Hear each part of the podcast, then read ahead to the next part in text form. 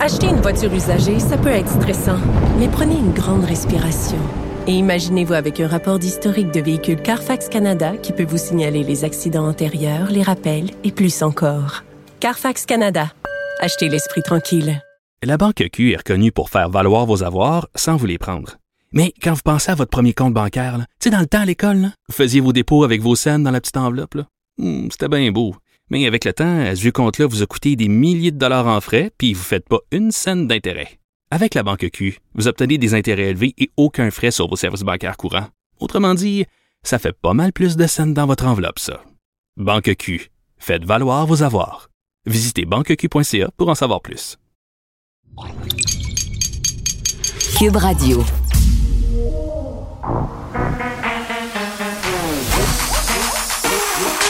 Elle a une opinion sur tous les sujets. Pour elle, toutes les questions peuvent être posées. Geneviève Peterson. Cube, Radio. Salut tout le monde, bienvenue à l'émission. Je vous rappelle que dans quelques instants va se tenir ce point de presse animé par le directeur de la santé publique, par intérim le bon docteur Boileau, qui va faire le point sur la pandémie. Mais comme euh, ces points de presse sont moins enlevants qu'un spectacle rock, on va vous passer hein, euh, tout ça euh, en résumé un peu plus tard avec Vincent Dessureau. Donc on saura à ce moment-là euh, de quoi il va en retourner. Puis pour les gens qui se demandent si on aura les résultats de En ce sens où on se posait la question, est-ce que tous ces périples en cabane à sucre, en famille, tous ces brunchs auront donné lieu à une augmentation des cas, une augmentation des hospitalisations? Docteur Rupert qui va être présente aussi euh, à ce point de presse-là. Donc, euh, ça laisse peut-être présager une présence accrue des hospitalisations dans les prochains jours. Mais comme je vous disais, Vincent Dessureau surveille ça pour nous. Ce qui attire l'attention aujourd'hui, évidemment, c'est le départ de Véronique Yvon. Vous l'avez sans doute entendu avec mon collègue Benoît Dutrisac un peu juste avant l'émission. En fait, Madame Yvon qui ne sollicitera pas un cinquième mandat. Euh, bon, je paraphrase les raisons qu'elle a données, là, mais on le sait qu'en politique, tout est un message codé. Euh, souvent, quand on invoque des raisons vagues comme le besoin d'espace pour exister, euh, un besoin d'espace, euh, de normalité, un espace de liberté. Je peux comprendre ce bout-là, là, puis on l'a entendu euh, s'expliquer avec Benoît en disant qu'elle avait toujours dit qu'en politique, Madame Yvon, elle allait continuer jusqu'à temps qu'elle ait le feu, la flamme et tout ça, qu'elle sentait peut-être que cette flamme-là était en train euh, de s'étioler, mais c'est difficile quand même de pas se dire, puis j'ai hâte de voir ce qu'elle sait et Marc-André vont en penser un peu plus tard, là, que c'est parce que le PQ s'effondre. C'est difficile de pas faire un, un- une espèce de parallèle entre le départ de Madame Yvon et euh, ce 9 là, qu'on a ce matin dans les intentions de vote. Puis on sait, le Véronique Yvon qui se représente pas, Sylvain Godreau, euh, Lorraine Richard, Harold Lebel qui est visé par des allégations d'inconduite sexuelle. Je veux dire, est-ce que c'est la fin du PQ? Puis l'autre fois, je faisais des blagues en disant le Parti québécois a neuf vies comme un chat. Euh, est-ce qu'on est rendu au bout de ces vies-là? Pour vrai, c'est permis de se poser la question. Puis moi, je me mets à sa place. Madame Yvon, rester sur le banc dans un parti qui arrive derrière le Parti conservateur du Québec euh, dans les intentions de vote, ben c'est un peu déprimant quand surtout quand on sait à quel point c'est une femme d'action et pour vrai euh, j'ai pas l'habitude de faire de la partisanerie mais j'ai envie de dire que toute allégeance politique confondue tout le monde va s'ennuyer de madame Yvon euh, qui brassait de l'air qui avait pas peur de dire les choses de brasser la cage elle était à fond dans ses dossiers. On l'a entendu plusieurs fois à cette émission notamment parler du dossier des garderies qu'elle a porté à bout de bras euh, pendant des mois euh, puis vraiment, là, elle s'est fait le porte-parole des parents qui cherchaient des places. C'est vraiment un exemple parfait d'à quel point cette femme-là maîtrisait ses dossiers et vraiment était passionnée par ce qu'elle faisait. Et c'est rare qu'on voit un départ euh, de politiciens où les commentaires sont aussi unanimes, unanimement élogieux peu importe la formation politique, que ce soit Gabriel Nadeau-Dubois, François Legault, euh, les journalistes aussi qui sortent de leur devoir de réserve aujourd'hui pour rendre hommage euh, à cette femme-là. Donc vraiment, on perd euh, une force politique importante. Parmi les sujets qu'on va aborder aujourd'hui, les écoles privées qui sont poursuivies par des parents à cause d'allégations d'inconduite sexuelle, dossier très, très intéressant dans le devoir sur l'école Vanguard où des parents euh, vraiment le témoignent des, des des comportements inappropriés qui auraient subi leur fille au sein d'un professeur d'art dramatique. Et, c'est vraiment de dire euh, que la réaction de cette école-là est, vraiment là, je ne sais pas comment la qualifier, problématique serait sans doute un euphémisme. Cette jeune fille-là qui a été exclue du cours d'art en question, qui doit finir euh, la formation en ligne. Puis je, répète quand même, on est au stade des allégations. Il y a des démarches qui ont été entreprises au sein du SPVM. La commission scolaire aussi de Montréal, j'imagine, même si c'est une école privée, euh, doit regarder ça aller parce que c'est pas la seule école privée au public là, qui fait face en ce moment à une tourmente de ce genre-là. Rappelez-vous des confessions qui ont été faites à mon collègue de TVA. Je pense que c'était la semaine passée, des élèves de l'école de la Source qui ont dit, ben nous, on a été victime d'un autre élève dans notre école et ce qu'on nous a dit, c'est de nous la fermer. Rappelez-vous de ce qui se passe à l'école Saint-Laurent, ces entraîneurs de l'équipe de basketball qui font face à des chefs d'accusation quand même très, très graves en lien avec des agressions sexuelles. On apprend euh, après coup là, que c'était un climat toxique, que les gens le savaient un peu. Puis la question qu'on doit se poser à travers tout ça, c'est est-ce que les écoles sont outillées pour gérer des dénonciations. Comment ça se passe, le processus de plainte? On sait qu'en ce moment, il y a des amendements là, au projet de loi 9 qui ont été proposés par Jean-François Roberge. On a eu aussi euh, des personnes du collectif La Voix des jeunes contre récemment à l'émission pour venir nous dire que la loi sur la protection de l'élève, c'était pas assez, euh, qu'on ne protégeait pas assez les élèves au primaire et au secondaire. Donc vraiment, c'est une question, c'est un dossier qu'on suit, euh, qui se déploie depuis plusieurs semaines et qui continue d'avoir des ramifications, puis dans plusieurs établissements à part de ça. Donc, c'est vraiment préoccupant. Et en fait, j'ai envie de vous dire, va revenir un peu sur le dossier de la formation des policiers. Là, hier, je parlais avec Fadi Daguerre, qui est le chef de la police de Longueuil, sur cette formation où on aurait, en fait, dit, ou ben pas, on aurait, là, on exclut des, des, des, candidates, des femmes blanches qui avaient déjà entamé le processus en disant qu'on allait privilégier les minorités, les autochtones. Et là, il y en a le Parti libéral du Québec qui demande que la formation policière euh, accepte à nouveau ces femmes-là. Puis, tu sais, on verra un peu, là, euh, c'est quoi les doléances, mais en même temps, pour les personnes qui ont déjà commencé cette formation-là, euh, qui sont dans le processus, de leur dire, ben excusez, ça sera pas possible, c'est sûr que, bon, c'est pas la meilleure affaire. Je pense que c'est ce qui a fait sursauter le procureur de la Couronne. Nicole Gibault. J'en ai un ras-le-bol de ces gens-là. À mon sens, c'est de l'intimidation. Geneviève Peterson. C'est ça. S'il sauve en marchette, on aura le temps de le rattraper. La rencontre. mais toi, comme juge, est-ce que c'est le juge qui décide ça? Comment ça marche? Oui, oui, oui, oui, oui, oui, oui. C'est le juge. La rencontre Gibault-Peterson. Salut Nicole. Bonjour Geneviève. Et j'ai devant moi le journal Montréal, euh, la une où on voit là, des résidences atteintes par balle, euh, le titre troué par balle, au moins 12 résidences qui ont été atteintes par des projectiles d'armes à feu depuis le début de l'année dans la région de Montréal. Euh, puis bon, dans l'optique où on voulait se parler des accusations concernant des mineurs et des armes à feu, je veux dire c'est un problème qui prend de la place, c'est un problème aussi qui va avoir une influence directe sur le choix du nouveau ou de la nouvelle chef euh, du SPVM. Et vraiment, là, euh, le nombre d'accusations est, en hausse. Puis je veux quand même euh, faire un petit bémol, Nicole, parce que, bon, on a eu accès à, des chiffres en vertu de la loi sur l'accès à l'information. Hausse marquée, là, 73% pour le type d'accusation dont on parle par rapport à 2020. Mais il faut quand même se dire que l'année passée, c'était quand même la pandémie, là, c'était le confinement. donc, ça, explique peut-être cette forte hausse, mais en même temps, euh, on dit quand même que ça demeurerait haut, même s'il n'y avait pas eu la, pandémie. Là. Oui, puis ce qui est un peu euh, perturbant, mais mm. beaucoup même, c'est que on parle de mineurs. 200 mm. chefs d'accusation hein, en lien avec la possession. Euh, oui. Même moi, dans toute ma pratique, je, on voyait pas ça à ce point-là. Euh, oui, il y en avait, mais c'était beaucoup plus l'exception que, hmm. que la règle. maintenant, on dirait que c'est comme malheureusement, on prend une habitude de dire bon, c'est quand le prochain, parce que euh, il y en a, il y en a beaucoup, beaucoup. Alors, c'est sûr que plus il y a une disponibilité d'armes à feu, plus on dirait que ça attire vraiment une clientèle euh, très jeune, hmm. mineure, malheureusement. Parce que euh, et, les conséquences, je comprends qu'on va dire ben oui, mais c'est pas pareil, ils sont au tribunal de la jeunesse. Mais les conséquences à long terme euh, brisent une vie. Là. Euh, je veux dire, quand on parle d'armes à feu, euh, surtout fonctionnelles, euh, c'est quelque chose d'extrêmement sérieux hmm. et qu'on voit l'augmentation à ce point-là chez les mineurs, moi, je trouve ça extrêmement perturbant. Alors, je ne sais pas comment contrer tout ceci.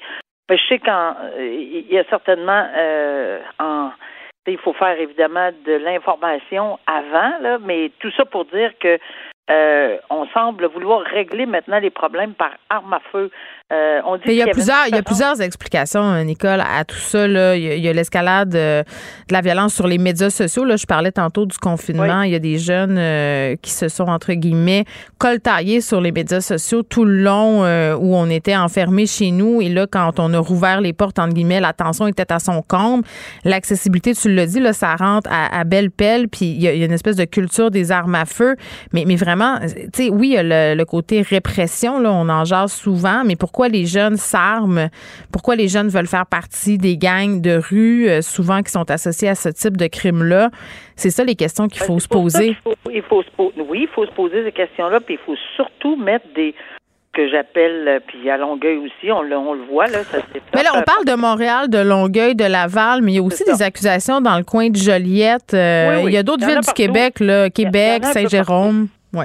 Oh oui, il y en a un peu partout, puis évidemment, il faut mettre en place certains moyens euh, à l'extérieur de, de, la justice comme telle, parce qu'il est trop tard une fois où il y a une accusation, euh, où il y a eu des coups de feu, où il y a eu de la, de, la manipulation d'armes à feu, mm. qu'on s'en rend compte, il va être trop tard. Puis c'est un extrême danger pour le public là, si effectivement on est dans, dans des dans des on se trouve dans ce genre de tir là, là malheureusement à mauvaise place au mauvais moment. Mais tout ça pour dire que oui, il y a une certaine éducation qui doit se faire euh, dès le début dans les polyvalentes partout euh, dans les endroits où c'est je pense pas que bon ça commence pas par les armes à feu nécessairement Nicole dans les écoles secondaires il y a des petits enfants ben moi je les appelle des enfants là, quand tu as 12 13 14 ans à mon sens c'est encore un enfant euh, qui ont des, des armes des poings américains des petits couteaux. Ça commence comme ça là. il y a une escalade après L'escalade, euh, c'est exactement ce qui, ce qui devient dangereux. C'est pas tout le monde, il faut pas généraliser, c'est pas tous les enfants, mais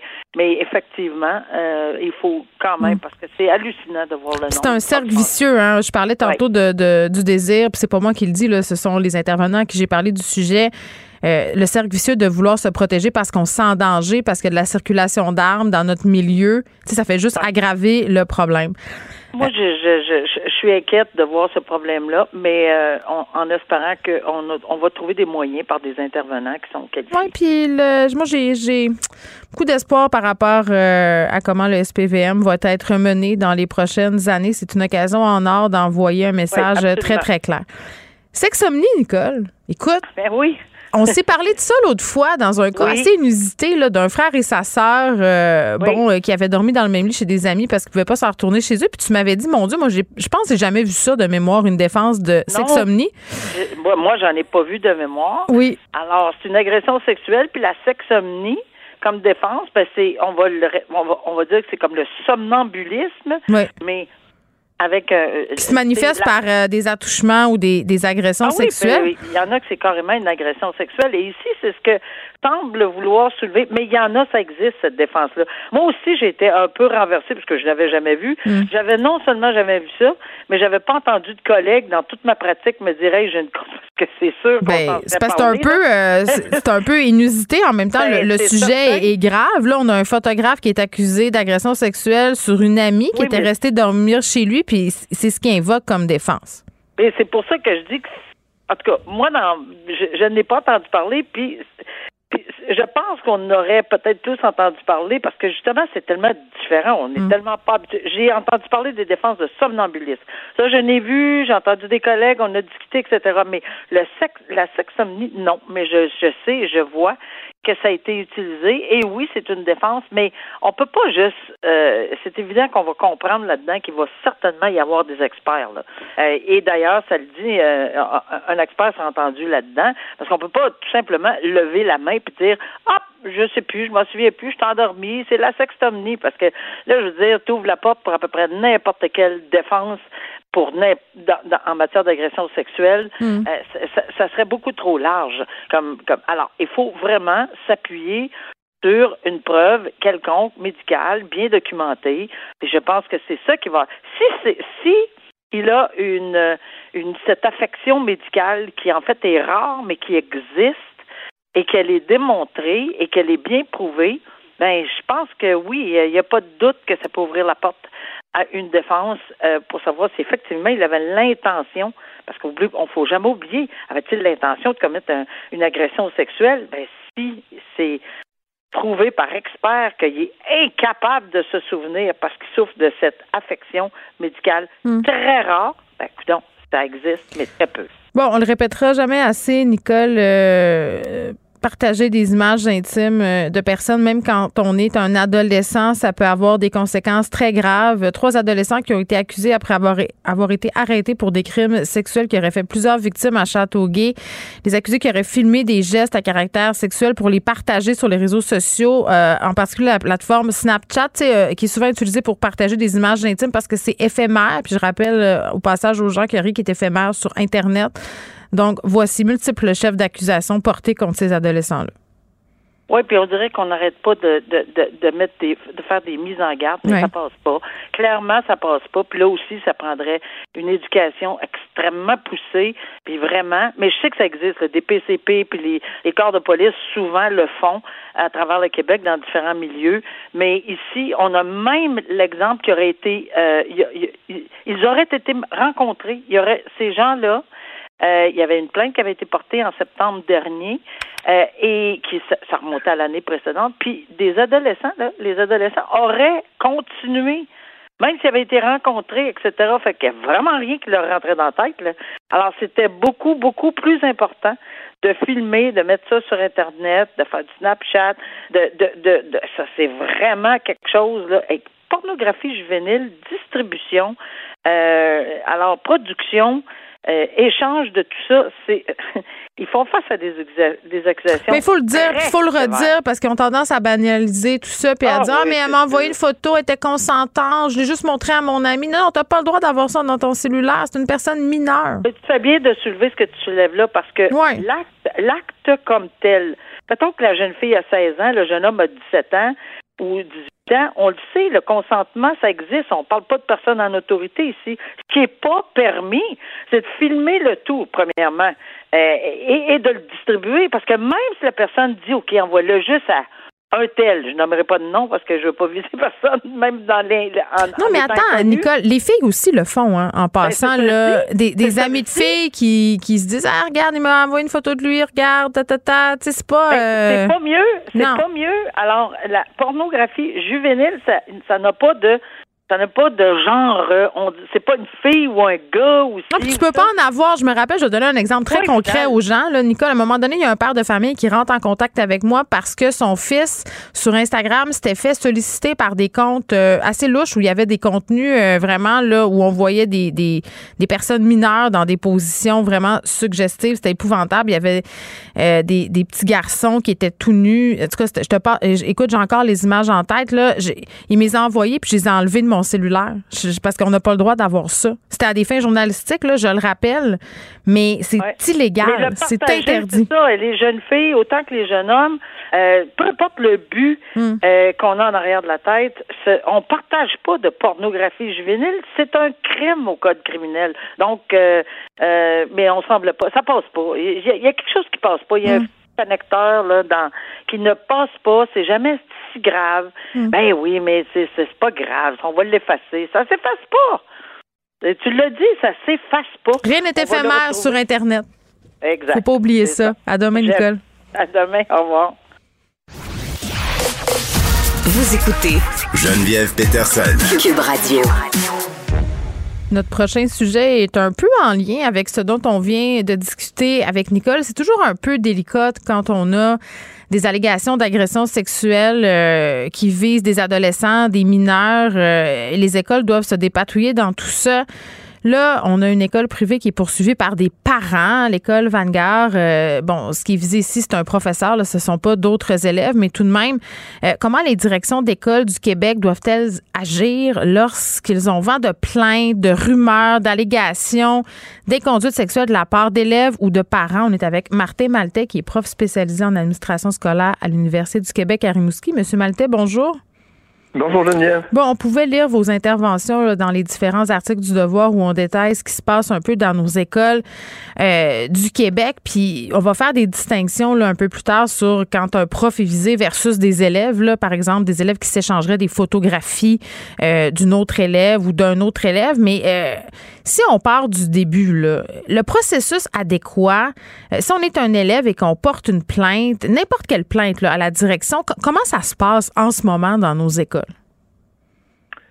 Ben, je, ne connais pas la procédure actuelle en détail. Ce que, ce que, ce que j'ai regardé cette semaine, c'est plutôt euh, le projet de loi euh, du protecteur de l'élève. Et puis ça, peut varier d'un établissement d'enseignement privé euh, versus dans le public. Mais ce qui ce qui est clair, c'est que le, le filet de sécurité du côté des établissements d'enseignement privé est, beaucoup plus euh, faible euh, que, que, dans le public à l'heure actuelle. Ben, il, faut, il faudrait peut-être, par contre, euh, à ce moment-là, parler de processus adéquat parce que si je reprends un peu ce que j'ai lu dans le cas de la jeune fille à, à Vanguard qui va porter plainte, ses parents se pointent à l'école et là, le résultat, c'est qu'elle est exclue de son cours d'art dramatique parce que là, bon, elle sous-entend qu'un des professeurs a eu des, des gestes qui l'ont mis mal à l'aise et tout ça. Là, je rentrerai pas dans les détails parce que, bon, c'est pas important pour faire la démonstration de tout ça.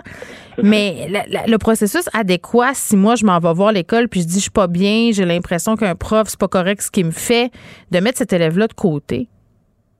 Ben, ce, qui est, ce, qui est, clair, c'est que, bon, par exemple, dans, le cas de, de Vanguard, celui qui est sorti dans, dans, le devoir ce matin, euh, moi, quand j'ai échangé avec la journaliste, j'avais pas le cas de, de l'école qui m'était présenté. On était devant un cas fictif ou hypothétique. Alors, je mettais euh, un certain nombre de réserves, puis probablement qu'il faudrait faire une analyse plus fine de la situation pour euh, comprendre clairement ce qui, ce qui s'est passé. Mais mm. dans de jeu, euh, dans, dans la formation des personnels de direction d'établissement scolaire, ce qui est clair, c'est que lorsqu'on a une plainte qui est reçue, le, la première job qu'on a à faire, c'est de protéger l'enfant, puis de, de, de l'écouter, puis de, de, présumer que ce qui est raconté euh, et de nature véridique, puis d'essayer de comprendre euh, la nature des problèmes. Ceci dit, arrive rapidement, selon la nature du cas, selon le, le, le, type de problème qui est présenté, euh, arrive parce que bon, c'est sûr que quand on est dans un cas où on est dans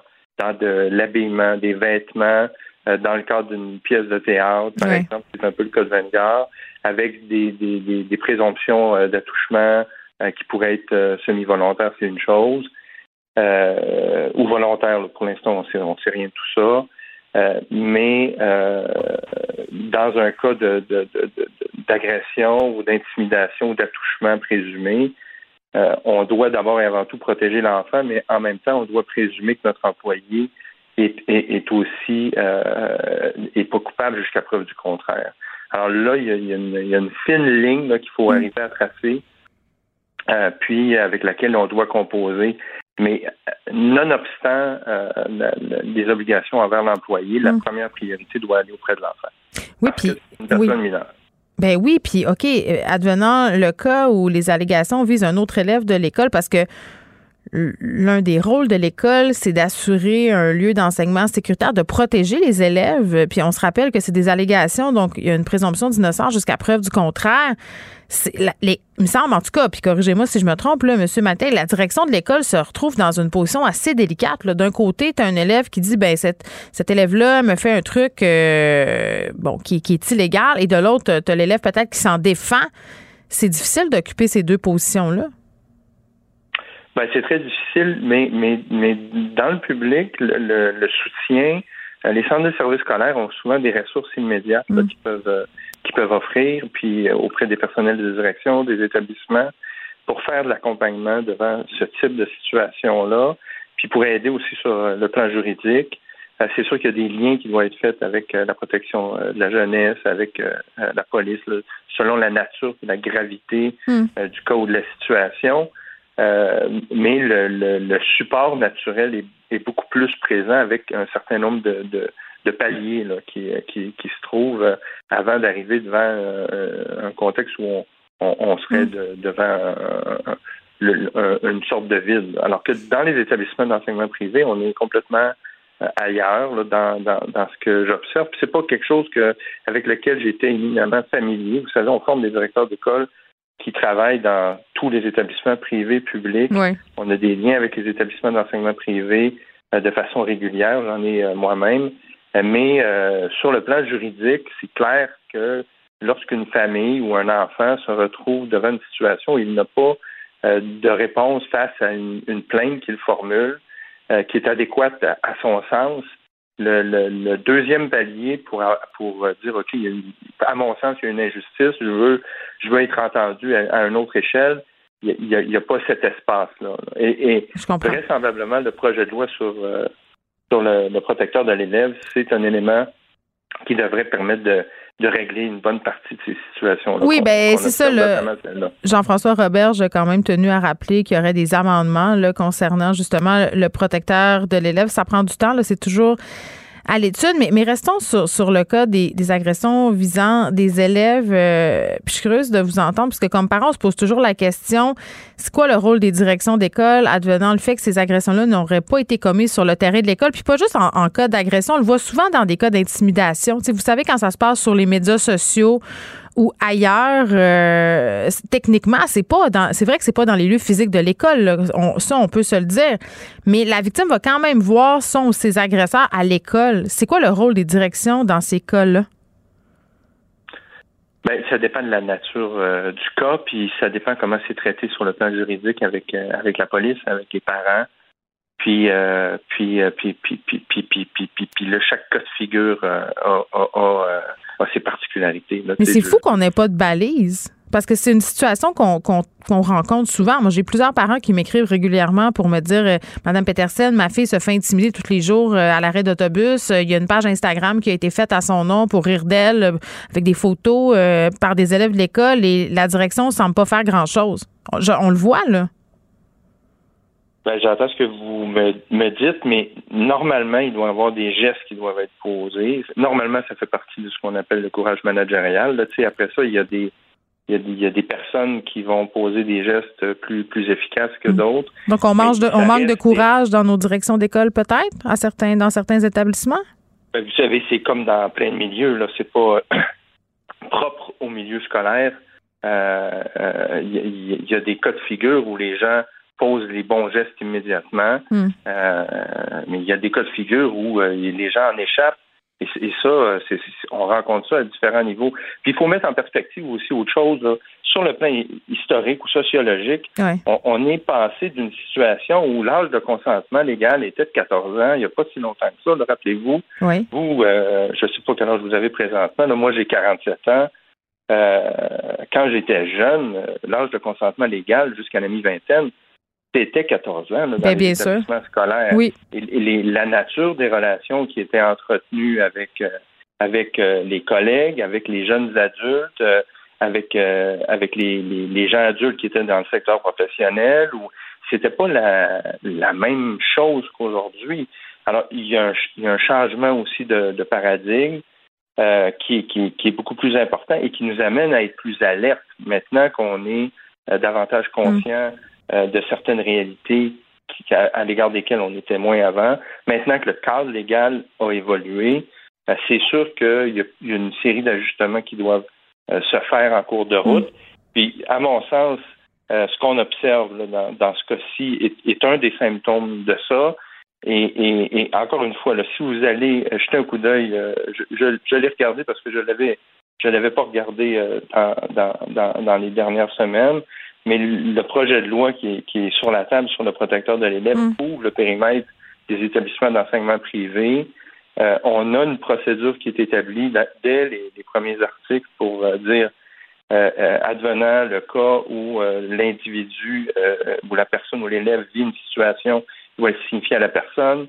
La ben, c'est ça, des balises pour plus que ça soit laissé au. la direction. Oui. Exact. Puis si après ça, la direction ne pose pas les gestes appropriés selon la perception de l'élève, là, il y a un autre palier qui est, qui, est monté, qui est la personne responsable de, euh, de, Je comprends. Donc, ça sera clairement expliqué pour plus qu'il y ait de dérive parce que là, puis je ne vais pas, euh, pas vous mettre dans avec le trouble. Avec avec oui, balises, tout ça. Ben, c'est ça, parce que là, il y a bien des gens qui sont sous l'impression que dans certaines écoles, puis dans certaines écoles privées en particulier, on est davantage préoccupé par la réputation de l'école que le bien-être des élèves. C'est ça, Ça, c'est un, ça, c'est un problème qu'on observe dans certains cas. Oui. Bon, ben vivement euh, que ces amendements-là aillent de l'avant. Martin Maltais, merci beaucoup, qui est prof spécialisé en administration scolaire à l'Université du Québec à Rimouski. On se parlait des directions d'école par rapport aux allégations d'inconduite sexuelle, mais pas que. Quand il y a du harcèlement, quand il y a de l'intimidation, bref, quand il y a des élèves qui vivent des situations difficiles, euh, d'une école à l'autre, ça change beaucoup, là, la marche à suivre selon la direction d'école, selon le courage euh, de cette direction-là. Il l'a bien expliqué, M. Maltais. Moi, j'ai de la misère à concevoir qu'on puisse laisser aller une petite fille euh, puis de lui dire, peu importe l'issue là. Puis moi, je suis pas en train de dire que la présomption d'innocence, ça doit pas exister puis que ces profs-là euh, n'ont pas le droit entre guillemets à, ce que leur cas soit vu de façon juste et équitable en toute objectivité, mais à partir du moment où une élève ou un élève dit moi je suis pas bien, c'est passé des affaires, est-ce que ça la solution c'est le, le mettre ou la mettre de côté? Mais je pense que la réponse c'est vraiment non là. Acheter une voiture usagée, ça peut être stressant, mais prenez une grande respiration. Et imaginez-vous avec un rapport d'historique de véhicule Carfax Canada qui peut vous signaler les accidents antérieurs, les rappels et plus encore. Carfax Canada. Achetez l'esprit tranquille. La Banque Q est reconnue pour faire valoir vos avoirs sans vous les prendre. Mais quand vous pensez à votre premier compte bancaire, tu sais, dans le temps à l'école, vous faisiez vos dépôts avec vos scènes dans la petite enveloppe. Hmm, C'était bien beau. Mais avec le temps, ce vieux compte-là vous a coûté des milliers de dollars en frais, puis vous ne faites pas une scène d'intérêt. Avec la banque Q, vous obtenez des intérêts élevés et aucun frais sur vos services bancaires courants. Autrement dit, ça fait pas mal plus de scènes dans votre enveloppe, ça. Banque Q, faites valoir vos avoirs. Visitez banqueq.ca pour en savoir plus.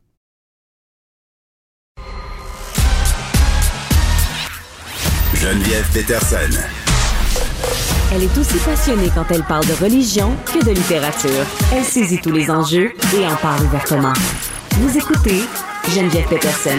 Salut Vincent. Salut Geneviève. Bon, t'as écouté pour nous euh, ce point de presse enlevant du bon docteur euh, Boileau. Oui. Paraîtrait-il que la vague commence à faiblir? Oui, c'est des bonnes nouvelles quand même en général aujourd'hui Oui. qu'avait à donner euh, Luc Boileau parce que oui, les hospitalisations, ça demeure inquiétant. On voit encore une hausse, mais on est possiblement sur le pic là, ou au moins à une- un plateau là, de, de contamination en ce moment. C'est ça la bonne nouvelle. On semble voir dans à la fois les projections de l'INES et les chiffres qu'on a. Je vous fais entendre d'ailleurs le directeur national de la santé publique là-dessus.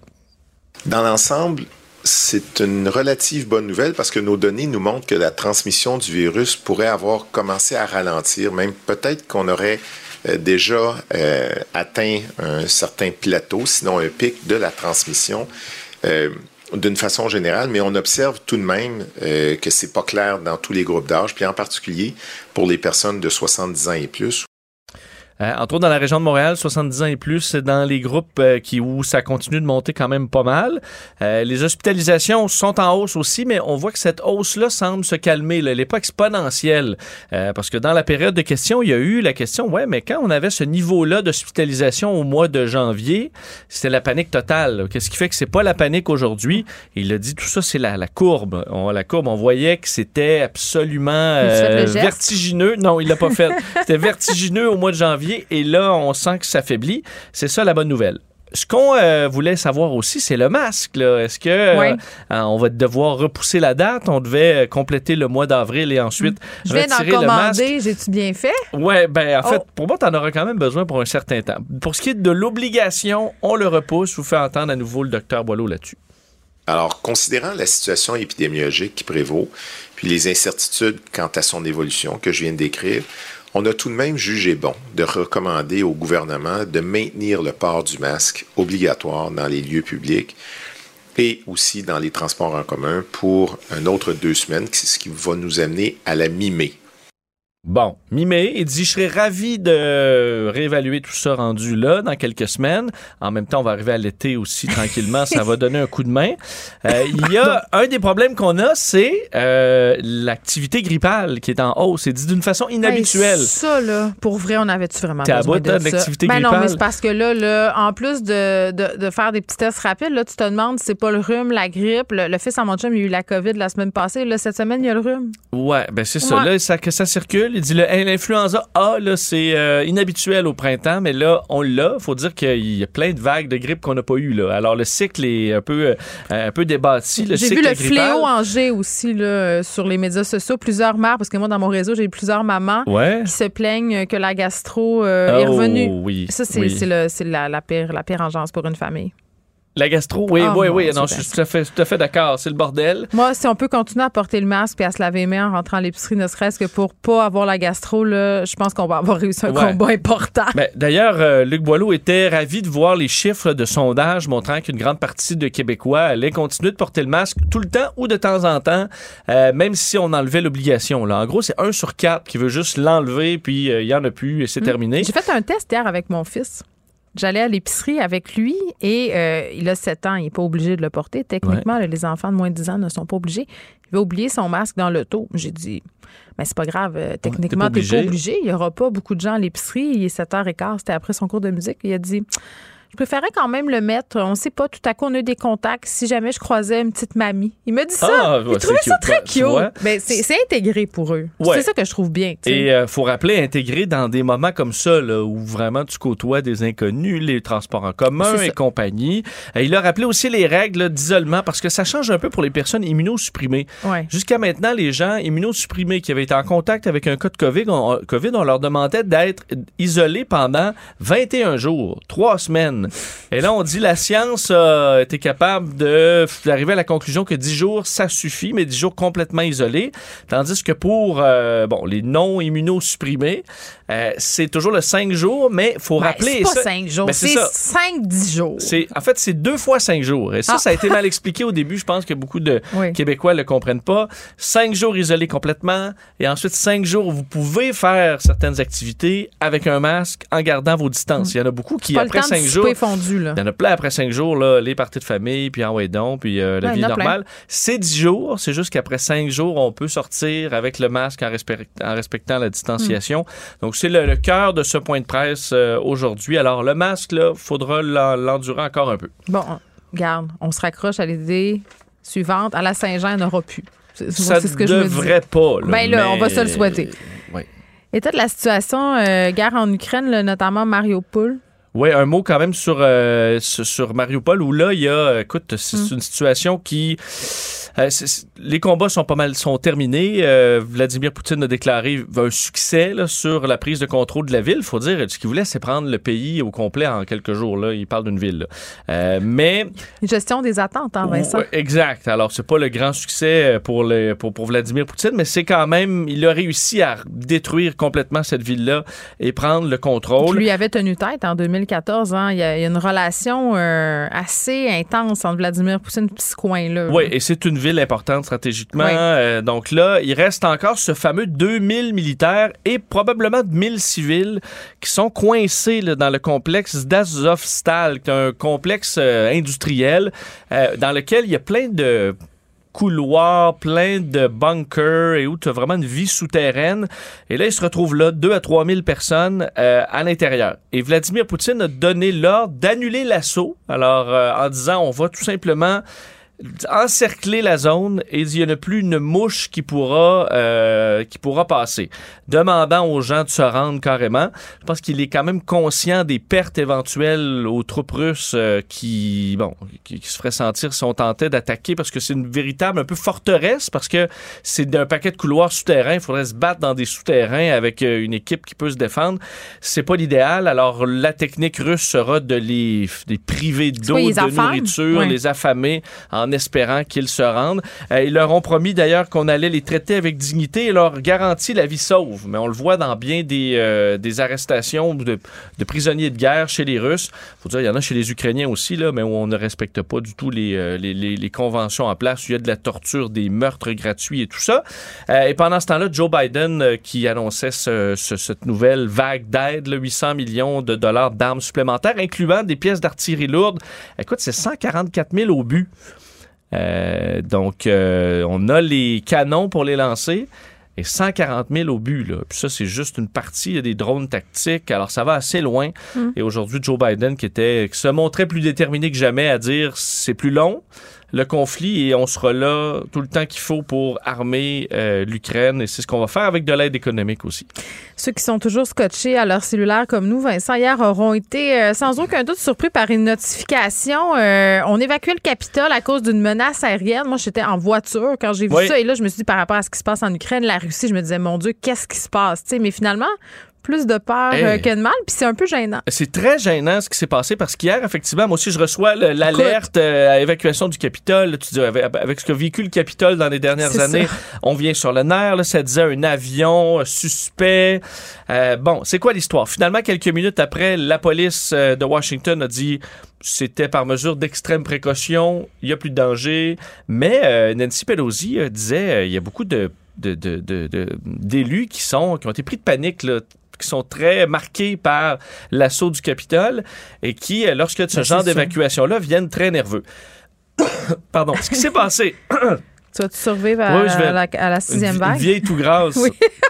Euh, une toute consomption, on dirait ma mère. Voilà. C'est, euh, ce sont les parachutistes de l'armée qui faisaient une démonstration pour un match de sport. eux, ils ont un Twin Otter, un petit appareil bimoteur qui décollait de Joint Base Andrews. C'est la base de Air Force One. Euh, je suis déjà allé sur cette base-là d'ailleurs. C'est tout près de Washington. Et quand tu décolles de là, écoute, tu décolles de la base de Air Force One, t'es es supposé, tes intentions sont connues. Les communications se sont faites avec la tour de contrôle. Oui, mais oui. Et malgré tout, ça a déclenché parce que l'appareil a circulé en rond. On dit dans la zone prévue, là, ils, ils ont pas, euh, ils ont pas traversé. C'est quoi? C'est le système automatique de défense. C'est quoi? Ben, il y a eu. ils ont chié ça pardonne-moi l'expression, mais il y a ben, eu quelqu'un qui a déclenché une alarme alors que c'était pas supposé. Est-ce que le pilote a mal, euh, mal donné ses intentions, a dévié de son plan de vol, mais pourtant il était en contact avec la tour de contrôle. Et là, on se retrouve à ce que c'est un petit appareil de l'armée, des parachutistes qui sont supposés être extrêmement c'est l'équivalent de nos Skyhawks ici au, euh, au Canada, euh, qui font une petite démonstration dans un match de sport et qui se retrouvent à vider le Capitole. Euh, c'est extrêmement Rappelle-toi quand les avions du pagin aérien de Bagotville étaient passés au-dessus de Montréal pour faire la promotion de l'événement, puis ça avait fait grand bruit. Là. Il, l'avait dit, mais moi, je, je savais pas. J'avais eu très, très peur. Des réfugiés dans Rosemont qui avaient eu peur aussi, qui s'étaient cachés en dessous du lit. Ouais. Ben, j'ai vu il y a quelques jours, il y a eu des hélicoptères là, qui ont survolé Montréal. Puis là, c'était la, la, la, grosse affaire, c'est les médias sociaux. Oui, exact. Alors, bien sûr qu'autour de Washington, on est nerveux. Mais admettons, moi, je m'imagine pilote là, dans cette zone-là. Ah. Je vérifie deux puis trois fois que tout le monde est bien au courant de mon plan de vol puis qu'il n'y aura pas de problème. Visiblement, il y a quelque chose qui n'a pas été fait parce que là, il y aura enquête pour essayer de comprendre ce qui s'est passé. Euh, ouais, je pense que oui, parce que c'est vraiment pas, pas leur meilleur. Bon. Je m'en voudrais qu'on parle pas de notre euh, très chère reine. Euh, un de tes sujets de prédilection, Vincent? Hein? Oui, ben, la reine et ses sujets, là. Parce que la reine a 96 ans. Euh, elle qui euh, bon, a passé de ses 70 ans de règne euh, il, y a, quelques, quelques mois à peine. Fête ça en toute discrétion. Par contre, souvent, les fêtes, les grosses fêtes de la reine, c'est plus tard dans l'année. Mais à sa fête, d'ailleurs, cette année, parce qu'elle est quand même affaiblie là, depuis quelques mois, elle a fait ça tranquillement dans le calme au domaine royal de Sandringham. Là, par contre, où, il, où ça brasse, là, hmm. c'est que là, le prince Harry il, se fait encore pointer du doigt. Parce que là, juste avant la fête de, la reine, hier, au tout des shows, il faisait une entrevue, le prince Harry. Et il a parlé qu'il avait rencontré la reine pour la première fois depuis deux ans. Là, euh, rencontre surprise. La reine lui a accordé un 15 minutes. Alors on voit que une chaleur, hein, Vraiment, des liens familiaux. Ben, c'est spontané aussi. Mais ça que j'aime. il a dit ça, ça fait du bien de la voir. Elle est toujours euh, géniale avec moi. Il y a du sens de l'humour et tout ça. Euh, en 15 minutes? Ouais, ouais, c'est ça. Elle a fait une petite blague et tout. Une ligne, un punch. Mais il a hein, ajouté je m'assure qu'elle soit protégée et bien entourée. J'ai juste dit ça, là. Je m'assure que grand-maman soit entourée, bien entourée, qu'elle soit protégée. Mais là, ça a fait bondir. Qu'est-ce qui s'est passé? Là, c'est une insulte pour le prince Charles, c'est une insulte pour William. C'est vrai, là, proche qui la protège. Euh, on disait qu'il délirait complètement. Là, les médias, écoute, les tabloïds britanniques, là, tout le monde est en beau maudit après. Euh, d'ailleurs, euh, un des journalistes du Morning Show qui dit, Morning Show, souvent, ça aime pas beaucoup le prince Harry, le Peter Ford, le prince Harry dit s'assurer que la reine est protégée et bien entourée. Pourtant, il était absent à la cérémonie d'hommage au prince Philippe. Ah. Il était occupé à parlé à Oprah quand le prince Philippe était sur son lit de mort. Il délire. Euh, ben écoute, c'est divertissant. Et je voyais, tu sais, quelques jours, c'était la chute de Netflix. Sur les tabloïds britanniques, on disait que c'était en partie à cause de Harry et Meghan parce qu'on disait leur nouvelle série, là, Tell All, sur euh, Netflix, ça a tellement emmerdé les Britanniques qui se sont désabonnés de Netflix. Donc, c'était c'est toujours la faute à Meghan hmm. et au prince Harry qui d'ailleurs, on écoute, comble du malheur, on dit qu'il se sentait maintenant hmm. à la maison aux États-Unis. C'est épouvantable. Quel traître à sa nation. tu sais que Vincent, pour ton anniversaire, je t'ai acheté la Barbie de la reine. Hein? Ils ont fait une, vu une nouvelle, effectivement. 75 dollars. Quand même, j'ai investi en toi pour ton anniversaire. T'as sorte? Ben, en fait, euh, oui. Et euh, on, je voyais là, dans les sondages que de plus en plus de Britanniques souhaitent que, euh, que le prince Charles saute un tour et ah! laisse le prince William y arriver. C'est quand même 42 des Britanniques souhaitent qu'il saute un on en saute un, là. bon, sur ces sages paroles. Au revoir. Salut. Acheter une voiture usagée sans connaître son historique, ça peut être stressant. Mais prenez une pause. Et procurez-vous un rapport d'historique de véhicule Carfax Canada pour vous éviter du stress inutile. Carfax Canada. Achetez l'esprit tranquille. La Banque Q est reconnue pour faire valoir vos avoirs sans vous les prendre. Mais quand vous pensez à votre premier compte bancaire, tu dans le temps à l'école, vous faisiez vos dépôts avec vos scènes dans la petite enveloppe. Hmm, c'était bien beau. Mais avec le temps, ce vieux compte-là vous a coûté des milliers de dollars en frais, puis vous ne faites pas une scène d'intérêt. Avec la banque Q, vous obtenez des intérêts élevés et aucun frais sur vos services bancaires courants. Autrement dit, ça fait pas mal plus de scènes dans votre enveloppe, ça. Banque Q, faites valoir vos avoirs. Visitez banqueq.ca pour en savoir plus. Ne vous laissez pas berner par ces prises de position saisissantes. Geneviève Peterson est aussi une grande sensible.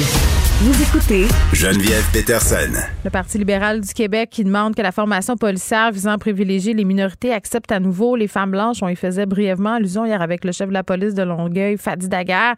Euh, on rappelle là, que c'est un programme d'attestation d'études collégiales qui est chapeauté par le ministère de la Sécurité publique euh, qui, bon, euh, on exclut les femmes blanches, mais en cours de route. C'est ça un peu, je pense, qui dérange les gens, outre ce fait-là d'exclure les femmes à la base. Là, c'est, on a eu des témoignages euh, des, deux filles euh, qui ont dit ben nous, on avait déposé notre candidature et quelques mois plus tard, après avoir commencé les démarches, on nous informe qu'on n'est plus admissible euh, à ce programme-là. Et là, ce qu'on nous dit du côté du ministère de la Sécurité publique, c'est que les critères ont changé afin de répondre aux recommandations du rapport du comité consultatif sur la réalité policière. Je veux dire, je veux bien, là, mais pour les personnes qui étaient déjà là, avouez que c'est quand même d'une injustice crasse. On parle avec Jean Roussel, qui est député libéral de Vimont, qui est porte-parole de l'opposition officielle en matière de sécurité publique. Monsieur Roussel, bonjour. Bonjour, madame. Bon, pardon. Cette formation policière-là, en particulier, où on fait de la place aux diversités, à la base, vous ne pensez pas que c'est une mauvaise chose, là? Non, non, non, ça, non, ça, c'est vraiment de bonne chose parce que faut vraiment, je pense, dans toutes les municipalités, même pour mm. la Sûreté du Québec, faut avoir euh, une représentativité égale à ce que la population est dans, en réalité. Donc, euh, on a beaucoup de travail à faire là-dessus. Ou, comme je vous disais, ben, comme je vous ai entendu euh, en introduction, mm. effectivement, euh, concernant les, deux filles, mais il y en a peut-être deux, plus que deux, parce que là, il y en a deux qui, qui, ont parlé dans les médias, mais il y en a peut-être plus deux, où je, je trouve ça inconcevable, c'est que ces filles-là ont commencé justement même le processus, ils ont commencé, là, ils n'ont pas juste été acceptés, ils ont, commencé le processus. Mm. Cours de route, ben, on a changé les règles. Ben non, je veux dire, je comprends. Puis je comprends que le comité consultatif euh, euh, veut amener mettre la lumière justement sur euh, avoir plus de, de, de, de, gens de diversité.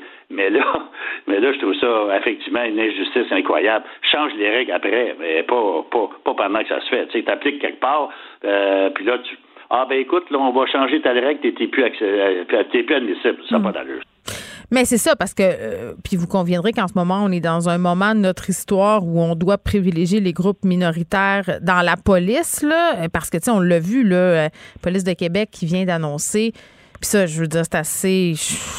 En tout cas, on y reviendra, là, mais l'avenue d'un premier policier noir au sein du SPVQ depuis de nombreuses années. Puis, tu sais, je voyais cette annonce-là et sais, quasiment, il trimballait, pas comme un trophée, là, mais comme une case qu'on coche. Je veux dire, tu sais, ça en prend plus qu'un, là. On va s'entendre, là, quand même, sur ça.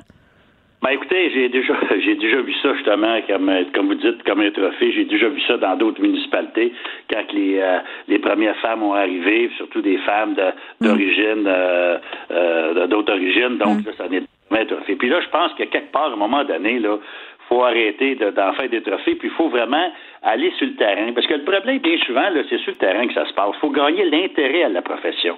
Et que ce soit pour les femmes ou que ce soit pour euh, euh, euh, avoir, pour la diversité, il va falloir mm. faire encore plus là-dedans. Parce que moi, je voyage beaucoup dans le monde et je, pourrais vous dire que certains pays, je, ben, parce que j'étais un ancien policier, et dans certains pays, dans certains pays, j'osais pas dire que j'étais policier parce que c'était mal vu être policier. Donc, à un moment donné, il y a il y, a, il y a, un travail à faire énorme sur le terrain. Et là, euh, voir qu'il y a deux femmes, parce que je reviens toujours aux deux femmes qui ont un intérêt très grand euh, pour faire partie de la police. Mm on essaie justement d'avoir, moi en tout cas, je pense qu'il faut tenter d'avoir la parité au niveau euh, des corps de police. Hmm. Ben là, on a manqué pas mal notre shot. Là, ben oui, puis tu sais, je pense que ce qui choque les gens dans ce dossier-là en particulier, c'est que les femmes à la base, c'est déjà difficile pour elles d'accéder à la police dans une certaine mesure. Là, euh, par exemple, à Longueuil, ils ont 35% de femmes euh, policières. C'est le plus haut taux au Canada. Tu sais, c'est même pas au Québec, là, c'est au Canada. Donc, tu sais, à un moment donné, les femmes, c'est pas la moitié euh, dans la police, mais comme ex-policier, parlez-moi de comment ça, comment ça se passait. Est-ce que c'était, j'imagine que c'était plus difficile pour les femmes, les personnes racisées, d'évoluer, même rendues là, dans la police? Ben écoutez, moi j'étais justement de ceux qui étaient dans c'est la première les, dans premières vagues là où il y avait des femmes police qui arrivaient. Euh, je, pourrais, je pourrais vous dire que peut-être à certaines équipes ou certains endroits hmm. ça a moins bien fonctionné parce que il faut il y, a, un côté euh, éducation à faire. Mais en grande partie, c'est euh, en tout cas, moi j'ai vu que ça a bien été. Mais le problème pour les femmes, c'est que bien souvent, ces, ces, ces, femmes-là euh, euh, vont veulent avoir des enfants. Le problème, là, c'est sur les chiffres. Euh, trois chiffres, euh, la, garderie, c'est bien beau que ton mari peut pallier. La, la, la grand-mère ou le grand-père, comme moi j'ai que je fais actuellement, mm. on pallie, mais à un moment donné, il va falloir donner plus d'aisance pour que les femmes puissent dire, bah oui, euh, moi, je vais pouvoir euh, aller dans la police puis pas avoir de problème, là, tu sais, euh, parce que je comprends qu'ils veulent avoir une famille puis c'est bien correct. Là, Mais monsieur Roussel, mettons, on jase, là. Les, les, les, hommes policiers, ce sont aussi des pères, hein? Oui. Bon, oui, oui. Ben, est-ce que les autres, on les accommode? Pourquoi on, je veux dire, on devrait accommoder les familles, le la famille dans la police, pas seulement les mères? Non, vous avez raison. Dire, quand j'ai parlé des femmes, effectivement, je parle des familles. Vous avez bien raison. Mm. Comme les médecins, euh, comme les infirmières, euh, toutes ces personnes-là devraient avoir le droit d'avoir une vie familiale, pas seulement les madames. Non, oui, vous avez raison. Et puis, effectivement, ça, mais ça prend, ça prend, ça prendrait quelque chose pour mm. les aider justement au niveau, pour qu'ils puissent justement vivre de leur famille, de leur famille correctement comme toutes les autres. Donc, vous avez raison, infirmière et tout. Ma femme, elle est infirmière, on l'a vécu. Donc, euh, ça devait pas être facile, combiner des chiffres d'infirmières puis des chiffres de policiers. Aviez-vous une garderie de soir puis une garderie de jour? Une chance, je vous dirais, une chance qu'on avait euh, ma belle-mère qui était euh, très présente parce qu'on aurait eu de la difficulté. Puis en plus, moi, moi puis mon épouse, on n'était même pas sur les mêmes chiffres, même pas sur les mêmes quarts de travail. Donc oui, c'était pas pas facile, pas facile, pas tout, pas tout. Donc euh, puis là, tu sais, il y a l'école, il y a, y a, après ça, il y a le, baseball, le hockey, le soccer qui embarque, comprenez-vous? Mm. Donc, il y a la vie familiale là-dedans. Là. Mm. Donc, euh, moi, je pense qu'il va falloir regarder euh, tout ça. Puis, vous savez, actuellement, avec la COVID, avec tous les problèmes, on sait que la santé mentale touche tout le monde. Les policiers aussi ont des troubles avec ça. Oui à ceux qui, qui doivent travailler là-dedans, que ce soit infirmière, policier, là, mm. parce que là, on parle de policiers, mais on peut parler de médecins et tout, mais euh, eux, là, euh, sont sa première ligne, là, et c'est eux autres qui mangent les premiers coups. Donc, euh, tu sais, à un moment donné, bien beau dire, oui, on a mis de l'argent en, santé mentale, mais SAC, pas mm. sûr. Là, le premier ministre Legault, hier, qui a maintenu que cette formation-là avait bel et bien sa place. Et vous, vous avez dit en lien à tout ça hier, euh, ben, vous avez parlé plutôt de l'importance du travail sur le terrain, d'aller au-delà des formations. Qu'est-ce que vous vouliez dire exactement en disant euh, d'agissement sur le, en parlant d'agissement sur le terrain? Ben, c'est qu'il faut, faut, gagner l'intérêt à la profession. C'est ça l'affaire. Vous savez, euh, à un moment donné, c'est bien beau mettre euh, les programmes en place, c'est bien, mais à un moment donné, que ce soit au niveau des autochtones, que ce soit peu importe la, la, nationalité, la diversité, moi je pense qu'il faut aller sur le terrain puis montrer comme quoi que le travail policier, parce qu'on a besoin de toute la diversité. On a besoin de toute la, la, la, diversité possible dans un corps de police. Vous savez, moi, j'ai travaillé aux Nations Unies en Haïti et j'ai appris tellement quand j'ai été là-bas sur la communauté haïtienne. Et euh, bien souvent, tu sais, tu te fais des fois des idées, hein. Et euh, des fois, à un moment donné, euh, en voyageant ou en te promenant, tu réalises que, ouais, je me faisais une mauvaise idée. Puis, tu, je pensais de même qu'on va pouvoir rapprocher le policier avec le citoyen, mais aussi gagner l'intérêt justement à ces communautés-là. Mais là, oui, mais attendez, là, M. Roussel, c'est intéressant ce que vous dites. Il ne nous reste pas beaucoup de temps, mais je veux quand même qu'on en profite euh, pour en parler un peu. Là, c'est important l'image qu'on a de la police. C'est important qu'on, ait justement une vision peut-être euh, qui est meilleure de ce métier-là parce que la confiance est brisée là, à cause de plusieurs affaires, euh, le racisme systémique et tous ces enjeux-là. Là, tantôt, je parlais de fusillade sur la Journal de Montréal. on voit des, des immeubles criblés par les balles. On, parle de jeunes, ça augmente le taux d'accusation en lien avec les armes à feu. Euh, tu sais, parce qu'il y, y, a tout un paquet, c'est un sac de nœuds cette affaire-là. Qu'est-ce qu'on fait pour repriser ce filet-là qui est comme un peu troué de partout? Là? Parce que, tu sais, les jeunes ou les personnes qui sont issues des communautés qui nous entendent parler de tout ça, nous entendent dire les quartiers où ça se passe, les gangs de rue, c'est important de rassurer la, population. Euh, ils ont perdu confiance, pas juste aux policiers, envers les, les politiciens aussi, puis même envers les médias. Oui, ouais. Moi, je pense que quelque part, c'est que là, on met beaucoup d'argent, puis c'est correct, hein, parce qu'il faut pas arrêter de mettre la pression sur euh, le contrôle des armes à feu, euh, parce que c'est trop accessible actuellement, c'est incroyable.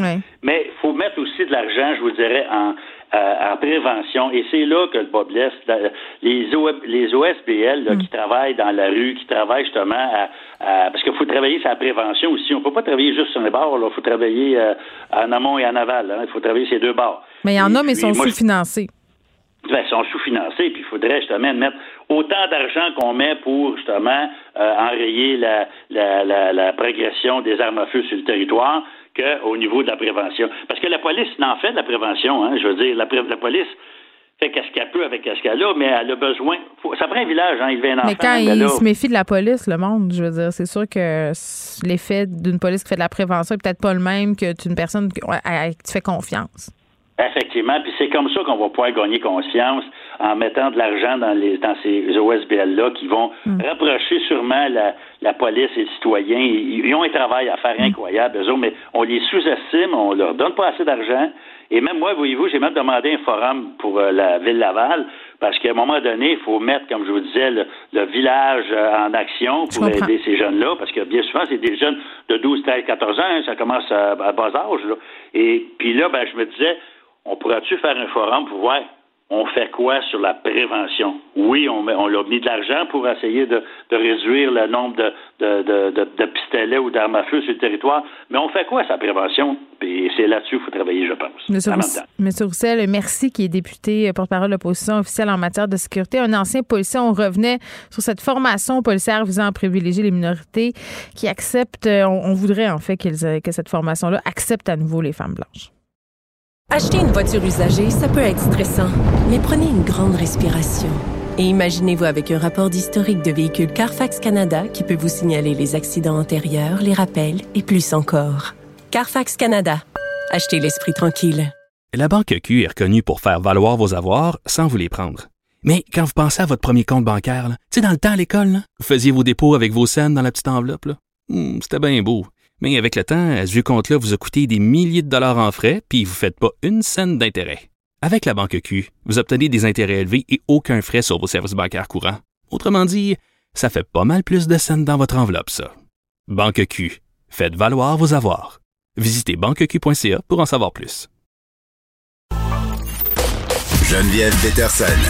Rebelle dans l'âme, elle dénonce l'injustice et revendique le changement Il n'y a pas de vision d'ensemble. Marc-André Leclerc. On fait ça pourquoi, là? Elle fait ça pour le show ou vraiment c'est pour encourager les autres à le faire? Euh, c'est pas clair. Elsie Lefebvre. Puis il proposera ça aux Québécois, puis les gens diront oui ou non. Moi, je vois vraiment pas de problème là-dessus. OK, non, mais ça veut dire, Elsie, que la meilleure solution... Oui. Faire un débat. Tout le monde sort un peu gagnant de ça. La rencontre, Lefebvre, Leclerc. Salut ici, salut Marc-André. Bonjour. Bon, on va revenir euh, sur ce nouveau sondage euh, léger qui dresse un portrait de la scène politique provinciale, la CAQ qui doit dormir sur ses deux oreilles. Oui, la CAQ à 44% c'est énorme. Euh, on avait vu peut-être une petite baisse dans le temps des fêtes, mais vraiment, c'est remonté 44 avec 56% de satisfaction. Donc, euh, avec ça et surtout la division. Donc, euh, c'est pas comme avant où il y avait deux grands partis. Donc là, maintenant, cinq partis sur la scène provinciale ça s'annonce une immense victoire si les chiffres étaient les mêmes euh, pour euh, octobre prochain. Puis évidemment, comme on en a parlé, c'est le Parti québécois et puis euh, le Parti libéral qui continue d'être vraiment là, dans la cave, dans les sondages. C'est préoccupant pour les deux partis.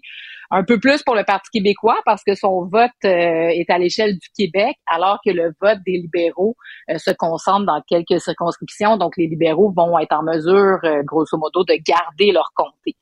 Euh, bref, Éric Duhem, lui, reste à, Québec, peut-être la Beauce. Puis à Québec solidaire. Québec solidaire, euh, bon, pour un parti qui se prétendait l'opposition officielle, ça va être très intéressant de les suivre. Est-ce qu'ils vont être capables de faire des gains? Parce que là, ils ont remporté dans la région de Montréal, puis dans des villes où il y a des campus euh, étudiants. Donc, est-ce qu'ils vont être capables, euh, peut-être euh, à l'aube de l'élection, si les gens voient qu'il y a juste Québec solidaire comme opposition, mais peut-être qu'ils pourraient aller chercher un regain de vote, mais ça va être à suivre. Qu'est-ce qui se passe du côté euh, du Parti conservateur, Marc-André? Ben, je pense présentement, ce qu'on voit, c'est un peu une espèce de, peut-être un certain plateau. C'est oh. sûr que M. Duhem, M. Duhem a pris beaucoup de, de points dans les derniers mois c'est certain qu'il ne pouvait pas continuer comme ça. Là. C'est certain qu'un jour ou l'autre, il allait descendre, il allait ou, pas, pas nécessairement descendre, mais plus stagner. Je mm. pense que présentement, c'est ce qu'on rencontre. là. C'est une stagnation. Puis ça va prendre un, certain rythme. Mais on voit qu'il est très populaire encore dans la région de Québec, à 23% Donc ça, ça, ça, justifie et ça confirme le fait que M. Duhem a bien fait de se présenter à Québec là, euh, dans Chauveau contre Sylvain Lévesque. Elsie Dominique Anglade qui nous présente sa charte des régions. Oui, donc euh, bon, évidemment, là, avec la dégelée euh, dans Marie-Victorin la semaine dernière, euh, Madame Anglade est en mode, disons qu'elle est en mode damage control. c'est en mode. Exactement.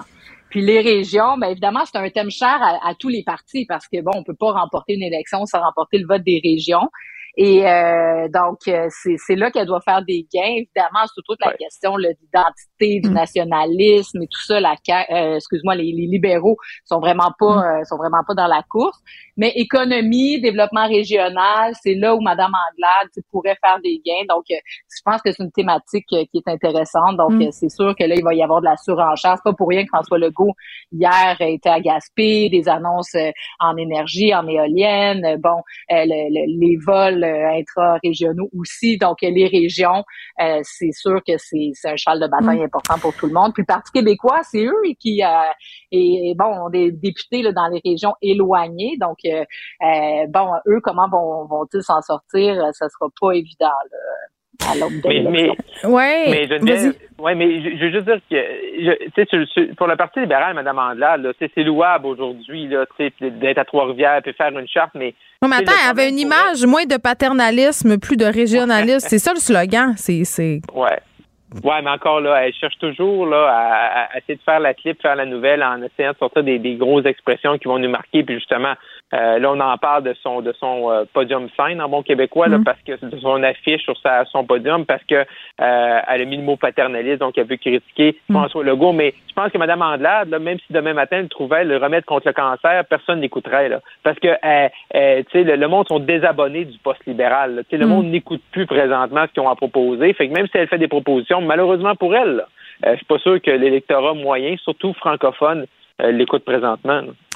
Il y avait Paul Journet euh, qui tweetait la chose suivante euh, il y a peu à propos du personnel non élu du gouvernement qui publient des attaques, euh, comment dirais-je, euh, ultra partisanes euh, sur Twitter et qui se posaient la question est-ce que c'est vraiment nécessaire qu'on fasse ça au Québec? Ça semble plus relever du modèle américain. Puis c'est vrai que les attaques sont parfois virulentes de la part du personnel des partis politiques.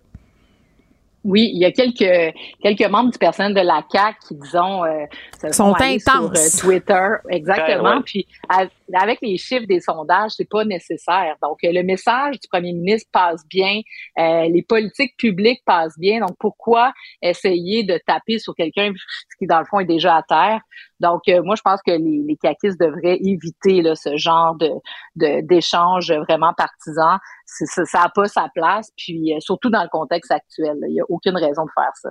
Oui, puis je comprends pas. Puis il y a des gens à la CAC qui sont euh, qui ont des gros euh, des, des, des, rôles très importants. Là. moi, mm. j'étais employé politique pendant dix ans, là, donc chef de cabinet à la fin. Puis mm. moi, sérieusement, j'avais pas le temps de tweeter puis commencer à me chicaner avec des députés de des députés de d'autres partis de le, dans les autres non, partis mais politiques. Marc-André, ça me fait tellement rire ce que tu dis. Là. Moi, je capote. Les, les, les gens à la CAC semblent accorder tellement d'importance ah, à Twitter. L'autre fois, je fais une intervention à LCN et je vais taire le nom de l'attaché de presse et du ministre, mais j'ai reçu un téléphone euh, pour me dire ben oui, mais là, ce que vous avez dit, Elsen, moi, je suis pas d'accord. Regardez les tweets de telle et telle et telle personne. Je suis comme, mais là, on est-tu rendu dans un monde où on se réfère à Twitter comme, mettons, parole d'évangile? Tu sais, mm. comme, t'es un peu trop, là. Puis, puis, puis t'as le droit, toi, tu sais, comme commentatrice, analyste, euh, observatrice de la scène, euh, de la sphère politique, la sphère sociale, des affaires publiques, de pas être d'accord avec ah eux. Ah oui, mais là, le spin, hein, qu'est-ce que tu veux? c'est ça, c'est ça. C'est comme si on avait pu, ça un peu au débat qu'on avait hier sur les universités. Tu as le droit de pas être d'accord avec eux.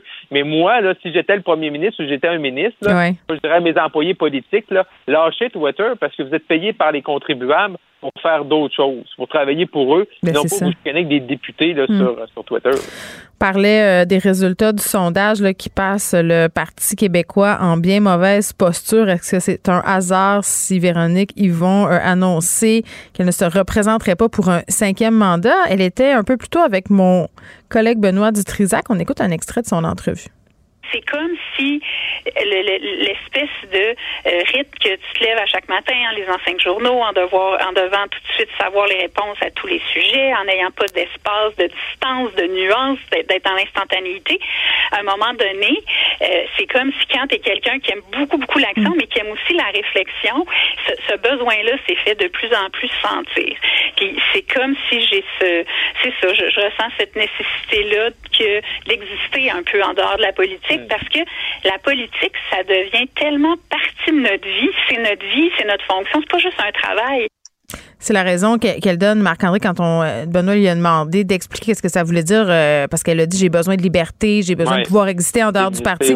On sait, Marc-André, qu'en politique, quand on annonce un départ, euh, c'est beaucoup de messages codés. Hein? Non, effectivement. Puis Madame, euh, j'écoutais Madame Yvon ce matin, ça nous dit, tu sais, ça ne fait pas de corrélation entre mon départ puis notre position dans les sondages. Ben J'ai déjà fait les sondages, mais si le PQ est à 40% puis que euh, tout le monde pense que si tout le monde pensait que le, PQ va remporter l'élection puis que Mme Yvon pourrait devenir mm. ministre puis tout ça puis que ça allait bien puis que tout le monde pense que Paul Saint-Pierre Plamondon c'est la plus belle invention pour le pain tranché ben oui peut-être ça aurait aidé à être encore là. non mais ça tente pas d'être sur le banc puis de réfléchir à participer à, des projets de loi importants là Véronique Yvon le tribunal spécialisé euh, mourir dans la dignité elle a porté à bout de bras le, oui c'est ça le, le porter à bout de bras le projet des gardes et tout ça, là, euh, euh, je pense pas que ça ait temps de regarder le train passer, là, honnêtement. Ben, c'est ça. Puis après, moi, je peux comprendre, après 14 ans, quand même, c'est vrai que la politique, c'est dur, c'est exigeant. Quand t'en sors, tu réalises à quel point ta vie est complètement chambardée, chamboulée par ça. Donc, euh, les raisons qu'elle a données là, au niveau de sa famille, ses enfants, son mari, tout ça, c'est vrai. Mais c'est sûr, tu as totalement raison. Si le Parti québécois est à la veille de prendre le pouvoir, ben, ben donne l'élan, hmm. tu sais, qui le regain d'énergie qui te manquait, puis tu dis, OK, j'y vais, tu sais, pour la cause. L'autre chose, l'indépendance du Québec qui est au cœur de l'engagement de Véronique Yvon, ben, on sait que ça va pas se passer dans les prochaines années. Donc, c'est même pas comme si elle avait une perspective de dire, bon, j'y vais, puis dans quatre ans. Donc, il n'y a pas de perspective à, moyen, long terme, ou mm. même.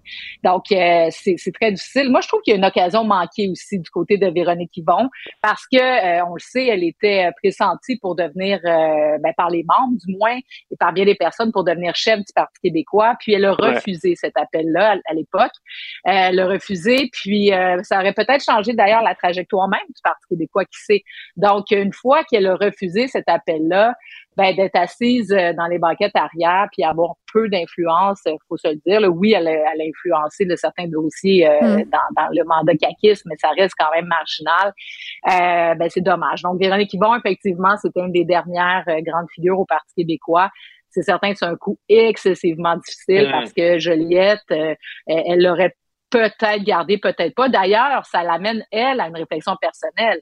Tu, sais, tu fais une carrière comme celle-là, 14 ans en politique, puis tu perds euh, tes élections, euh, donc tu termines ça un peu en queue de mm. poisson. Donc là, elle part un peu dans l'honneur euh, d'avoir de pouvoir ben, clôturer et choisir elle-même les, son Les hommages, les hommages sont nombreux là, un peu partout. Les politiciens, toute allégeance confondue, lui rendre hommage aujourd'hui. Les journalistes, j'ai, moi en tout cas, j'ai rarement vu ça. Là. Mais là, on s'entend que les stratèges de la CAQ, là, ils ont les deux yeux sur Joliette. Là. c'est sûr qu'à partir de ce moment-là. Marc-André, laisse-nous donc avoir un petit moment positif. Non, là. Non, moi, je, je casse, je casse Il est tout de suite là, avec sa stratégie. Non, non, mais tout le temps. Je veux dire, là, M. Legault dans le Bas-Saint-Laurent, faut, faut pas être surpris si dans quelques jours, on se ah. parle si M. Legault va être du côté de Joliette, puis va essayer d'avoir une candidature parce que c'est un comté que la, la CAQ peut prendre euh, mm. avec le départ. C'est comme Voldemort. T'es pareil. Ton âme est noire. Mon âme est noire. C'est certain que c'est un comté qui va passer à la CAQ, ça, il n'y a aucun doute. Euh, c'est un gros morceau, là. C'est sûr que pour Saint-Pierre Plamondon, là, qui nous dit qu'il va attirer euh, des candidatures vedettes, des gens impliqués, c'est vraiment, vraiment difficile. Mais Véronique Yvon, on a vu les hommages qu'elle a reçus aujourd'hui, ça fait penser, puis bon, dans une moindre mesure, évidemment, mais Pauline Marois, quand elle avait annoncé son départ, elle avait eu des hommages exceptionnels, extraordinaires pour finalement revenir en politique quelques années plus tard pour venir mm. sauver le Parti québécois une fois de plus. finalement, elle est devenue première ministre.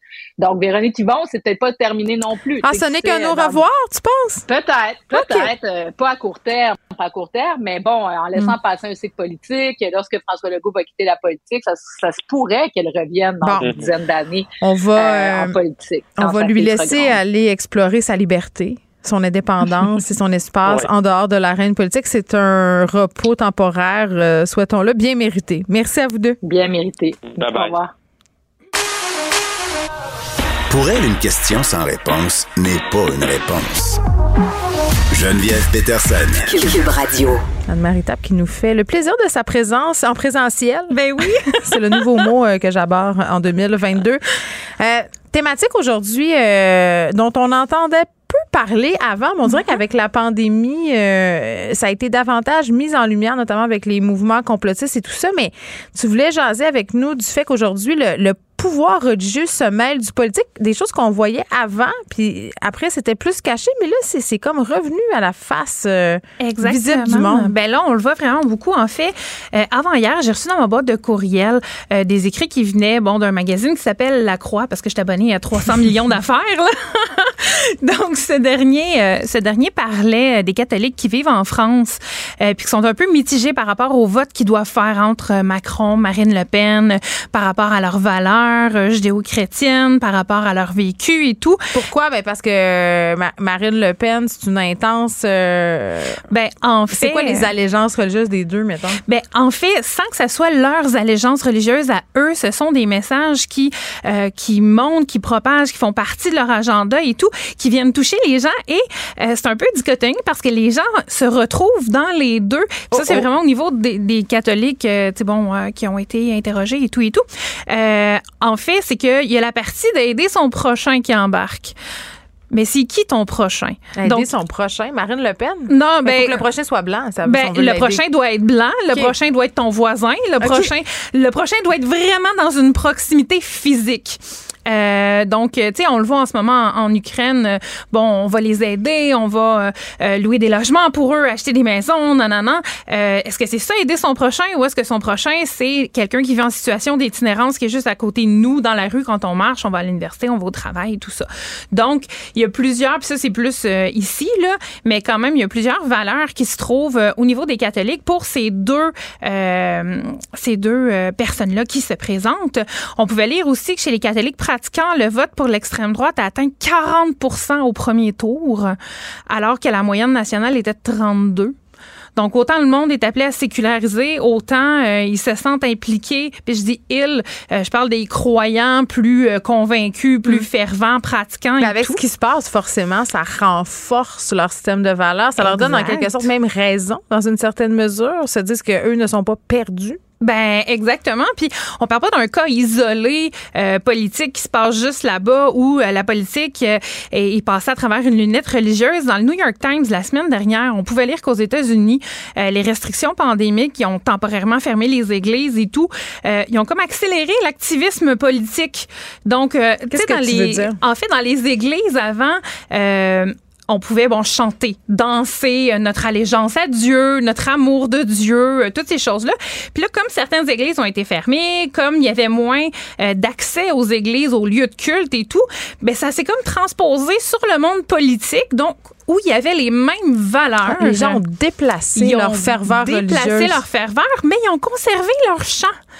Donc, euh, justement, le New York Times parlait de ça, euh, comme quoi les gens dans les regroupements politiques utilisaient les mêmes chants qu'avant, mais le transformaient un peu pour le mettre en allégeance politique pour euh, la plateforme électorale et tout et tout. en fait, ici, il disait que il y en a plusieurs qui accordent des chants et des hymnes, entre autres au président sortant Trump. Ça, on l'a vu à plusieurs Donc, des petites chansons. Ouais, ils vont même euh, euh, jusqu'à prier, chanter des hymnes pour euh, les, les capturés politiques du J6, donc le 6 janvier, l'attentat qui a eu lieu au Capitole. Ça, c'est rough, là. La transposition s'est faite d'une manière vraiment incroyable. J'en ai déjà Puis en même temps, mais j'ai envie de te dire que Donald, un président comme Donald Trump utiliser ce langage-là, titiller ces personnes-là, les a amenées lentement mais sûrement dans son giron. Ben, c'est très bien sur quel clou taper. Là. Puis Mike Pence lui-même avait dit qu'il était un chrétien, un conservateur et un républicain dans cet ordre. Donc dans la vie, ça c'est les trois choses qu'il est un chrétien, un conservateur et un républicain. Donc euh, ça il l'a répété à maintes et maintes reprises. Entre autres, on, peut se souvenir aussi de la conseillère politique de Trump, euh, Madame Paula Et j'ai un extrait de cette femme qui parle en glossolalie, qui est la langue des anges. Oh, OK, on écoute ça. Amanda aka ata raka de baka sanda ata ambo osa kata rite eke banda ata rike didi ashata. For angels have even dispatched from Africa. Il y avait la voyante euh, qui faisait des rotes cette semaine sur les médias sociaux. Là, on a ça. Quelqu'un qui parle en. Comment ça s'appelle? De la glossolalie. C'est quelqu'un qui parle en langue. En fait, mais voyons, comme dans l'exorcisme. mais un peu, oui. Mais le parler en langue, ça serait plus. Euh, ben, il y a deux choses qui en parlent dans la Bible. Là. Euh, de un, ça serait de parler la langue des anges afin mm. que le malin ne puisse pas comprendre ce que tu dis, alors que mm. le tiers des anges déchus qui ça, sont des démons... pas ça à l'Institut linguistique, je pense. Pas hein? tout à fait. ça doit être difficile. Pas là. ça doit être difficile. Ou sinon, c'est pour, euh, comme euh, lorsque tu es missionnaire, tu arrives à un endroit où tu parles pas la langue, Dieu t'accorderait momentanément le fait de parler de la langue de la personne pour pouvoir lui apporter la bonne nouvelle. Mais ça s'appelle aussi Google Translate. Ben, moi, c'est plus facile. Je le comprends mieux. Euh, rapidement, au Canada, il a pas échappé non plus à des revendications religieuses au niveau de la, de la politique conservatrice. Mm. On l'a vu entre autres avec Stephen Harper qui avait une conseillère. Attends, euh, attends, lui avait une conseillère spirituelle affichée là? Il y avait une conseillère. Euh, c'était pas spirituel, c'était pas. Ok, mais ça faisait quoi? La dame était présidente ou directrice, je sais plus trop son poste d'un groupe qui s'appelle The Cry.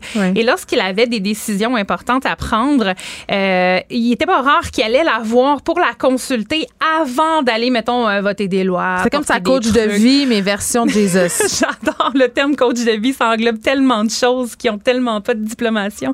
Mais oui.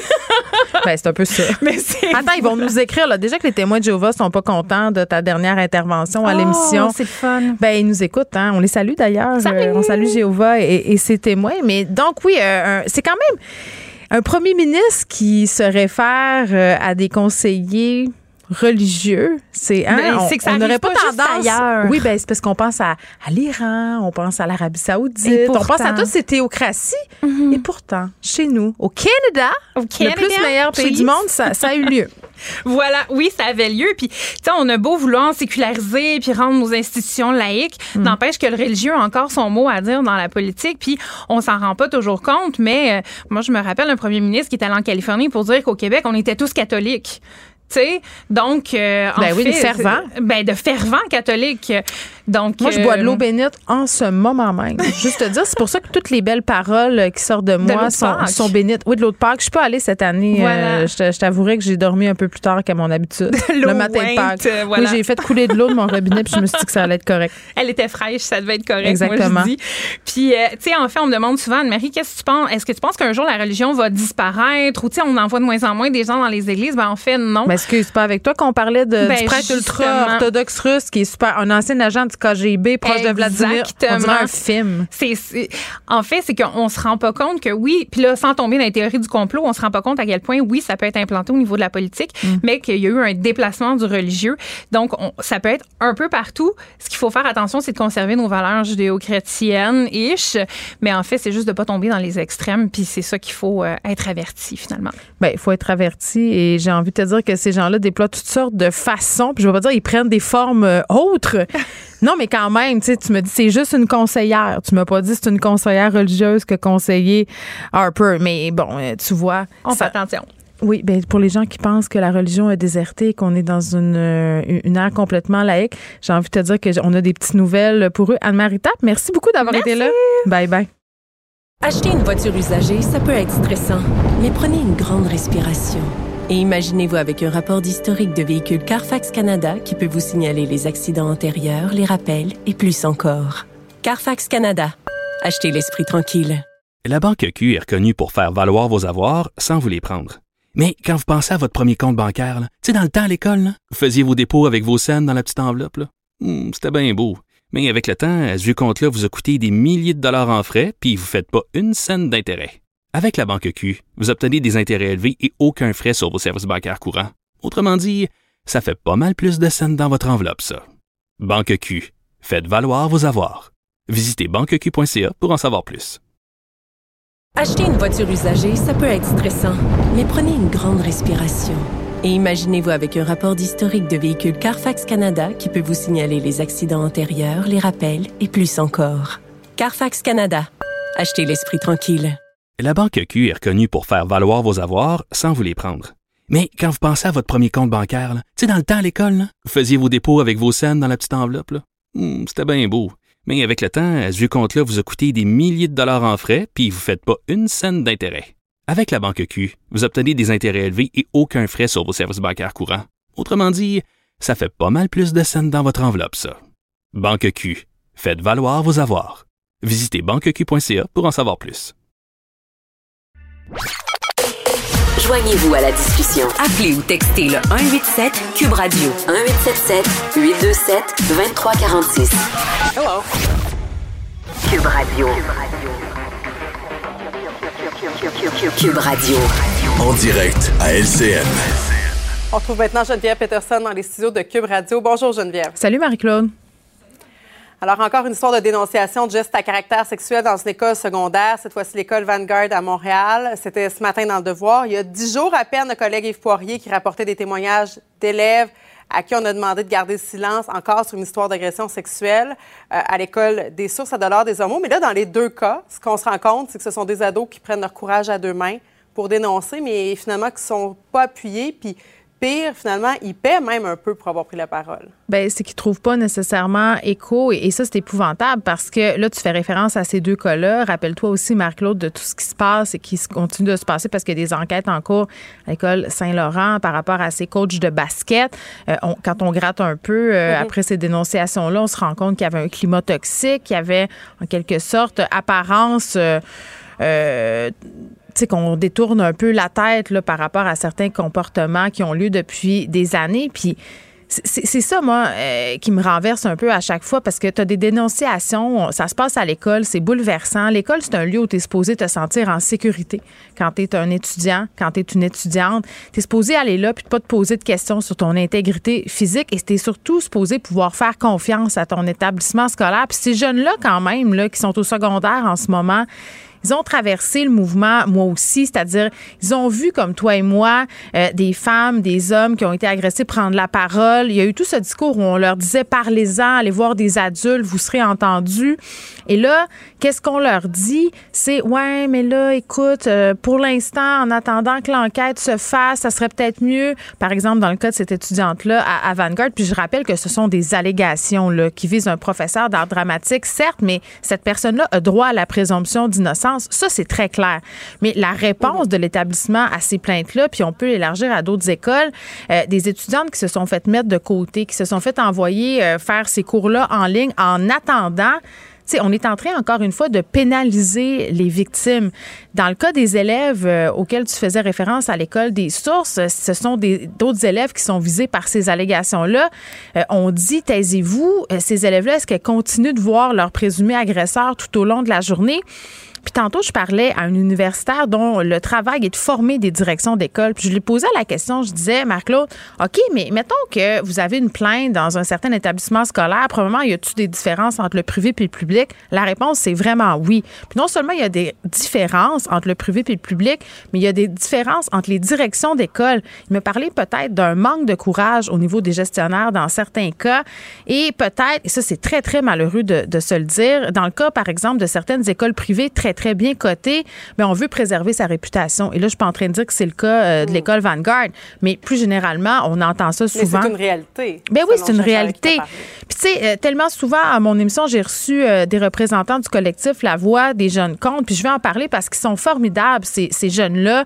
Ce sont des jeunes filles majoritairement qui disent la loi sur la protection de l'élève qui est en train d'être entre un bon québécois remasterisé là, par Jean-François Robert, je vais avoir des amendements. il faut qu'on protège aussi les élèves du secondaire. Il faut qu'on protège aussi les élèves du primaire. C'est pas seulement à l'université, c'est pas seulement au cégep qu'on a des problématiques comme ça. Ça se passe aussi euh, au secondaire. Puis bon, euh, paraîtrait-il que dans cet ajustement-là du projet de loi 9, il y aura des balises claires. C'est-à-dire, s'il y a une dénonciation, voici ce qu'il faut faire. Comme ça, euh, j'ai l'impression que les écoles seront davantage sur le même pied. Parce que qu'est-ce qu'on est en train de dire aux victimes? Dénoncer, puis ça se peut que ça se passe pas très bien. Moi, je trouve qu'on est en train vraiment de... On est en train de détricoter le filet qu'on essaie de retricoter depuis des mois, voire même ben des années. C'est là que j'allais. Parce que c'est un peu paradoxal, alors qu'on commence à implanter des nouveaux tribunaux pour les ben victimes de violences sexuelles un peu partout au Québec, alors qu'on s'occupe plus ou moins de mm. nos, ados. Mais tu sais, les, filles du collectif La Voix des jeunes comptes, je trouvais, elles me disaient une chose intéressante. C'est comme si on veut, ça vient tellement nous chercher profondément. C'est tellement épouvantable de se dire qu'il y a des inconduites sexuelles au primaire et au secondaire que les lois, on dirait, n'ont pas été pensées pour ça. on pense spontanément au cégep, aux universités parce qu'il y a eu des mouvements de dénonciation. Mais c'est mm-hmm. comme si on laissait ces enfants-là de côté un peu puis ça, les concerne aussi. C'est ça qui est terrible. il y a une sérieuse réflexion à avoir, en tout cas dans, nos écoles, au sein des directions d'école. Merci beaucoup, Geneviève. Merci, Marie-Claude. Acheter une voiture usagée, ça peut être stressant, mais prenez une grande respiration. Et imaginez-vous avec un rapport d'historique de véhicule Carfax Canada qui peut vous signaler les accidents antérieurs, les rappels et plus encore. Carfax Canada. Achetez l'esprit tranquille. La Banque Q est reconnue pour faire valoir vos avoirs sans vous les prendre. Mais quand vous pensez à votre premier compte bancaire, tu sais, dans le temps à l'école, vous faisiez vos dépôts avec vos scènes dans la petite enveloppe. Hmm, c'était bien beau.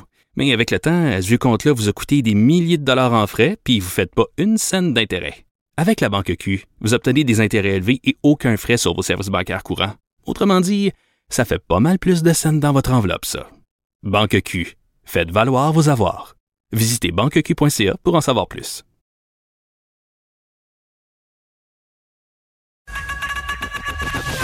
Geneviève Peterson.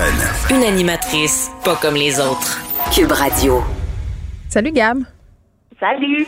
Tu voulais nous parler d'un lapin de Pâques particulier, même si on n'est plus Pâques, euh, on a des vestiges de cette fête qui, jadis naguère, a eu lieu dimanche.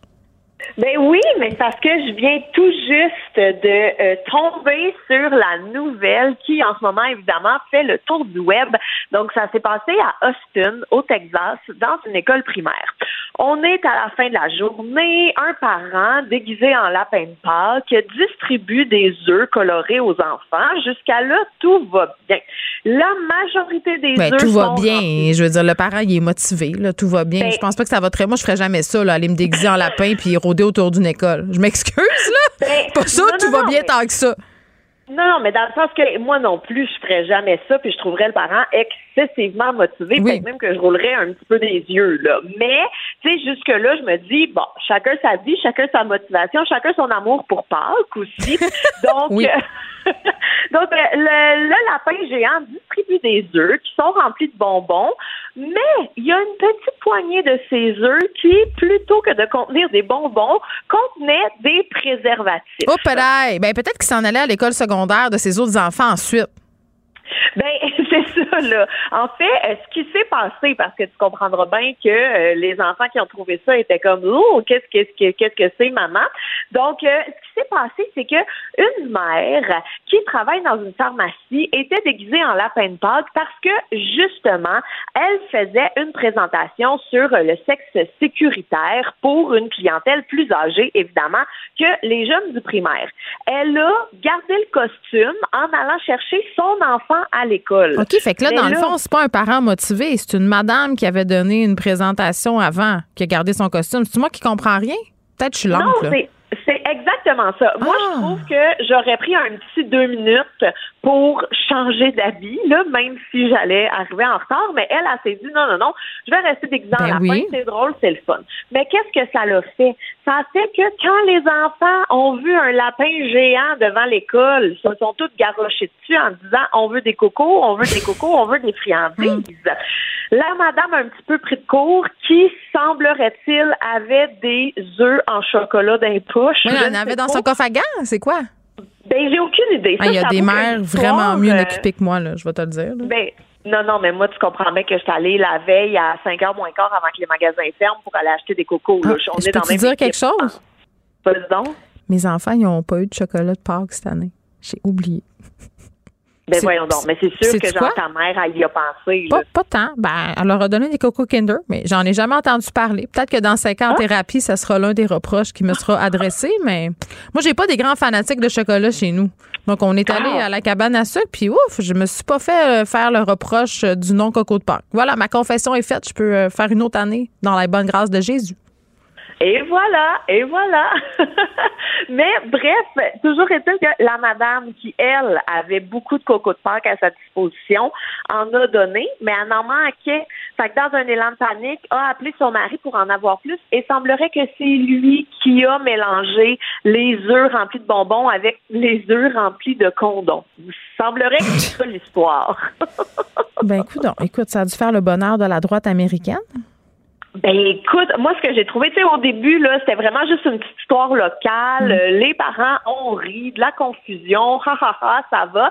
Évidemment, la droite s'est emparée de cette histoire et il y a un candidat au poste de procureur général du Texas qui s'est offusqué à propos de l'incident sur Twitter, le qualifiant de dégoûtant et d'illégal, euh, disant que les parents et les administrateurs d'écoles radicalisés de gauche sont Ah, mon hors Dieu, de les woke! contrôle. Les woke, c'est Oui. ça, c'est la faute des woke.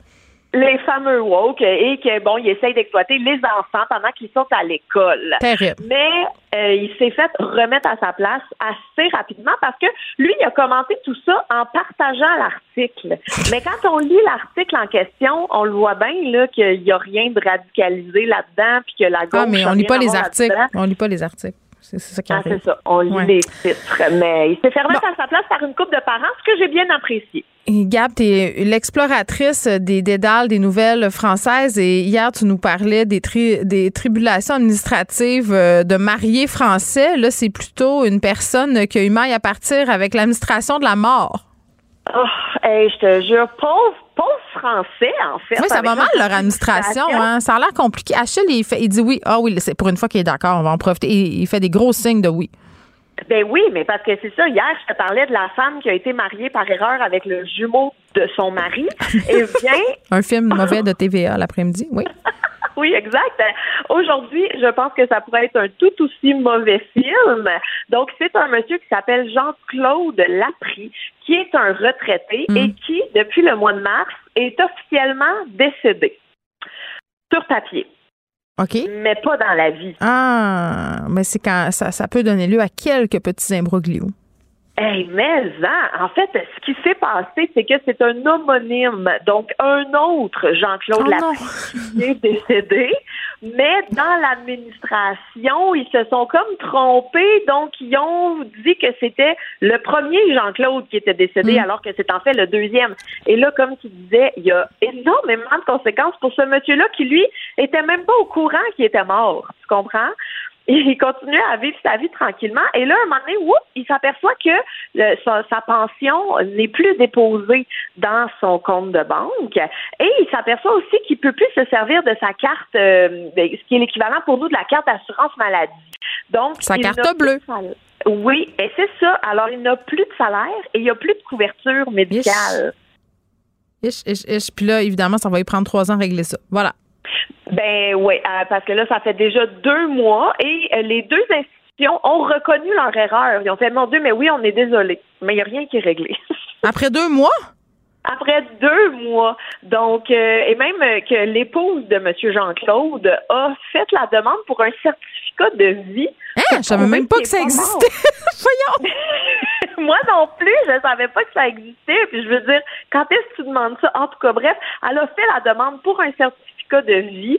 Euh, il, est- en vie, le monsieur, mais il est mort euh, administrativement, si on veut.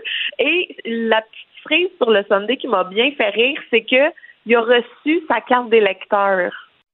Oh my God. Ben, en tout cas, au Mais moins. il est mort. ouais. Ben oui, mais c'est extraordinaire. On, va, on se demande pour qui il va voter. Mais ça, c'est une discussion qu'on aura avec Léa un peu plus tard. Elle a écouté euh, pour nous le débat entre Emmanuel Lacro- euh, Macron et euh, Mme Le Pen. Merci, gars. Salut. Vous écoutez Geneviève Peterson. Cube Radio. Oui, je pensais qu'on allait avoir un extrait du temps des framboises. On en a tué un? J'aimerais ça écouter la bande-annonce. Ça va nous mettre dans le beat. Comment ça, y a personne qui est allé chercher? Ben, premièrement, mes plus sincères condoléances. J'étais chez la notaire. Ça veut dire qu'il vous laisse à vous, oui, et à vous seul. Toutes ces parts de la ferme. Mais voyons donc. C'est pas drôle. Un peu quand même. ¿Se volvieron locos o qué? A, a lo mejor sí. Ah, c'est caméra. Je l'ai dit, c'est un extrait de la nouvelle euh, série dispo sur Illico, Le temps des framboises. Et moi, j'adore le titre et j'adore la langue. Voilà, c'est dit, on est avec la co-scénariste Florence euh, Lompré et le comédien Georges euh, Martinez qui joue le rôle d'Emilio. Salut à vous deux. Bonjour. Salut. Bon, oui, ben là, écoutez, euh, j'ai écouté les, deux premiers épisodes hier et je veux vous dire euh, d'emblée que j'étais fâchée de pas avoir accès au suivant. Donc, dès ce soir, je vais écouter la suite pour vrai. Puis je sais, là, vous êtes encensé par la critique. Euh, Florence, t'es allée à la Berlinale. Euh, les critiques, maintenant, là, sont dithyrambiques. Explique-moi un peu comment était venue l'inspiration de cette série-là, Florence. Ben en fait, c'est le réalisateur Philippe Falardeau qui avait envie de depuis des années euh, faire euh, soit un film ou un projet Hmm. euh, sur le monde agricole et aussi avec les, les travailleurs migrants qui viennent ici chaque année, qui font partie du décor, mais on les connaît très peu. Mais il n'avait pas envie de l'écrire ou il savait pas trop comment prendre la bête. Donc, il s'est tourné vers Trio Orange. Puis Trio Orange, c'est la boîte de production avec qui j'ai fait mon. Ouais. Euh, puis ils nous ont fait un genre de, de blind date. euh, Ah, pour vrai? Tu le connaissais pas? Tu l'avais jamais rencontré? J'avais jamais rencontré. Mais je connaissais vraiment ses œuvres. J'étais une fan. Oui. Mais euh, euh, j'avais jamais adressé la parole ni même vu en personne. Puis ça a bien cliqué. Puis moi, allée ch- chercher Suzy Bouchard. Puis on s'est penché sur le sujet. On a eu envie d'écrire ça. Puis ensuite, on est tombé dans le casting avec tous ces merveilleux euh, comédiens, dont Joré, qui est avec nous euh, au téléphone. Ah, mais je suis contente que tu le prononces pas mal mieux que moi. je m'excuse, Rory. Euh, mais mais c'est ça, on découvre plein d'acteurs qu'on n'a jamais vus dans le, le, temps des framboises. Euh, Rory, c'est quoi ton parcours? Comment tu t'es retrouvé ici au Québec? Puis ici au Québec à jouer aussi? Écoutez, moi, je m'appelle Jorge. Bonjour tout le monde. J'adore. ben, je me suis ramassé pour une affaire de langue en premier lieu parce que je voulais connaître les Français. Et il y a une technique en France, un jeu que je voulais aller, mais c'était trop cher. Alors, c'était le Québec le plus proche du Mexique. Puis je suis venu, puis je suis resté, je veux dire, avec les temps, puis voilà. Puis tu as réussi à faire ton. Oui, vas-y, Florence. Euh, ça fait longtemps qu'il ici, euh, Ça fait combien de temps donc? Ben, ça fait quoi? Ça va faire 24 ans cette année, en, en juin. Oui. Oui, je veux dire, je suis arrivé assez vieux comme pour ne pas savoir l'accent. Oui. Parce que je suis arrivé de 27 ans, mais quand même, euh, je fais mon parcours à l'université, pris des cours, euh, euh, la phonétique, l'écriture un peu. Alors voilà. Ben oui, puis ton personnage, euh, puis là je le, je le, redis, j'ai vu seulement les, les, deux premiers épisodes, puis sans vouloir brûler de punch, euh, Florence, euh, admettons que dans les deux premiers épisodes, on est un peu dans un drame qui frappe cette famille-là, là, qui est propriétaire d'une ferme agricole. Tu le dis, on est peut-être moins sur les travailleurs saisonniers, on les voit un peu là, mais quand même, tu sais, on voit parce que Sandrine Bisson là-dedans, puis on voit que bon, elle a peut-être un peu des préjugés sur, sur ces personnages-là, mais toi, ton le personnage que tu joues, aurait, il y a une trajectoire euh, particulière sans nous dévoiler l'intrigue. Est-ce que tu peux nous en dire un petit peu sur ce qui arrive euh, pendant cette saison-ci? Euh, Emilio, Emilio, euh, je veux dire, je voulais dire, Emilio est la force et la détermination des immigrants qui quittent leur pays, soit pour travail, soit pour décision personnelle. Mm. Je veux dire, Emilio, euh, Emilio est capable de tout faire. malgré lui. C'est vrai. Oui, il, est capable de. Oui, oui, il est capable de tout faire. Il va devenir, euh, au, au, je ne sais pas si tu es d'accord avec moi, Emilio, mais euh, pas Emilio. tu vois, ça marche bien. oui, il va devenir au cœur de l'intrigue, puis il va pousser. Euh, il va, il va, son, son acte grandiose va, va créer un pont entre euh, justement les travailleurs étrangers et cette famille-là. Mm. Surtout euh, Sandrine, euh, qui s'appelle Elisabeth dans la série, qui, euh, qui est la mère. oui, exact, qui était vraiment moins proche des, des travailleurs migrants parce qu'elle, elle travaillait pas sur la ferme, elle était euh, à l'hôtel de ville, là, dans, un côté complètement administratif, mm. elle s'intéressait pas vraiment à non, puis je pense que c'est important qu'on le dise, qu'elle se ramasse du jour au lendemain avec, avec cette ferme-là sur les, sur les bras, Florence. Puis je trouve que tu ouvres une porte intéressante. Tu, sais, tu parles de la famille.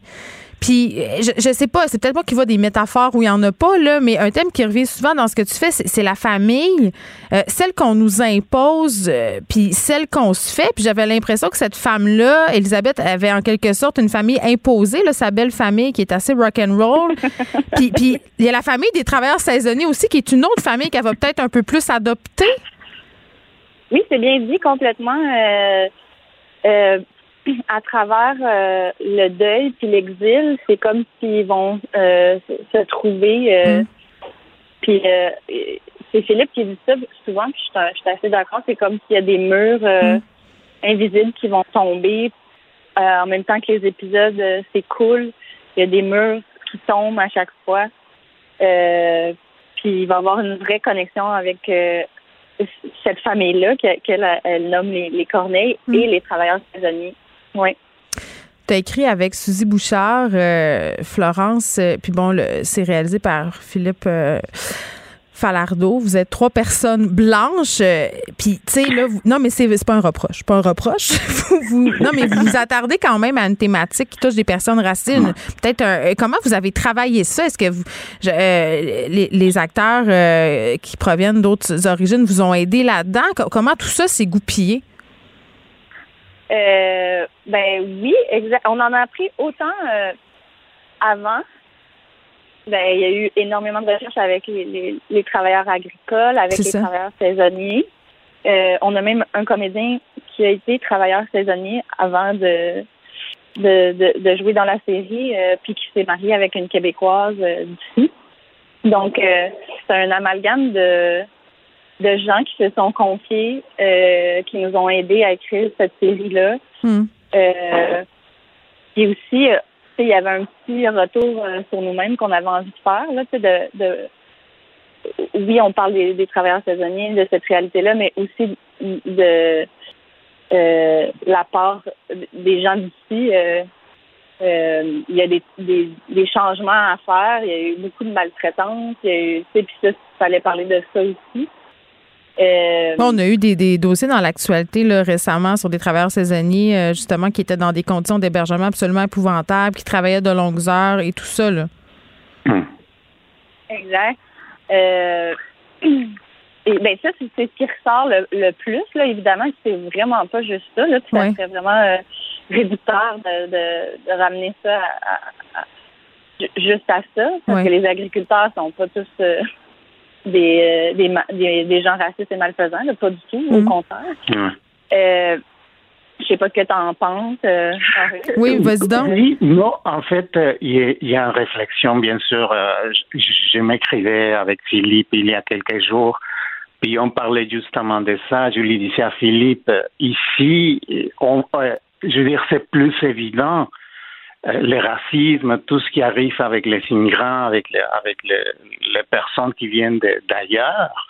Mais par exemple, je peux dire au Mexique, les, pas, pas parce que c'est une justification, mais parce que le Mexique, c'est un pays qui est euh, infiniment euh, raciste.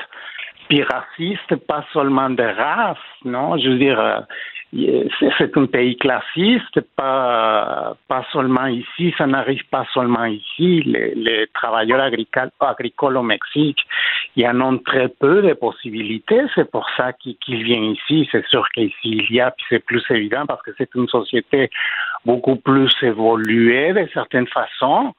Mais je veux dire, ça arrive comme au Mexique. Je veux dire, c'est, c'est un phénomène qui, qui, qui, qui n'appartient pas seulement aux, aux gens d'ici.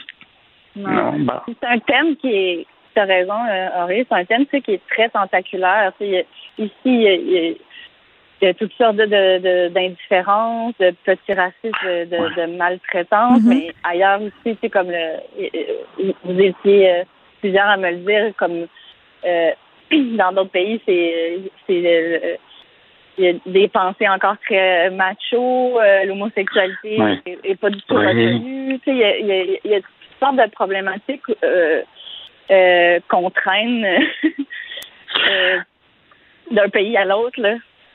Oui, totalement. Je suis, je suis d'accord avec ça, Florence, euh, Madame Peterson aussi. euh, je veux dire, euh, il y, y en a.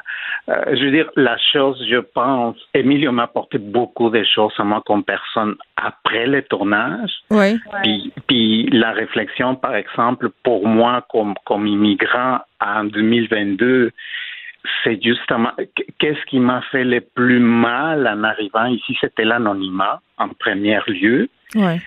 Puis quand on ajoute, euh, parce que moi j'appartiens à, moi je me dis que je suis les, les trois M, non, les trois minorités, non, minorité visible, minorité ethnique, non. Puis et je me dis qu'est-ce qui fait le plus mal en, en revenant à Emilio, c'est cette indifférence, non, c'est comment parce parce qu'on veut exister.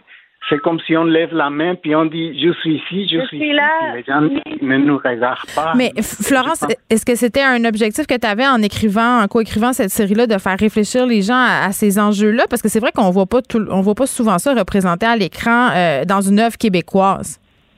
Oui, complètement.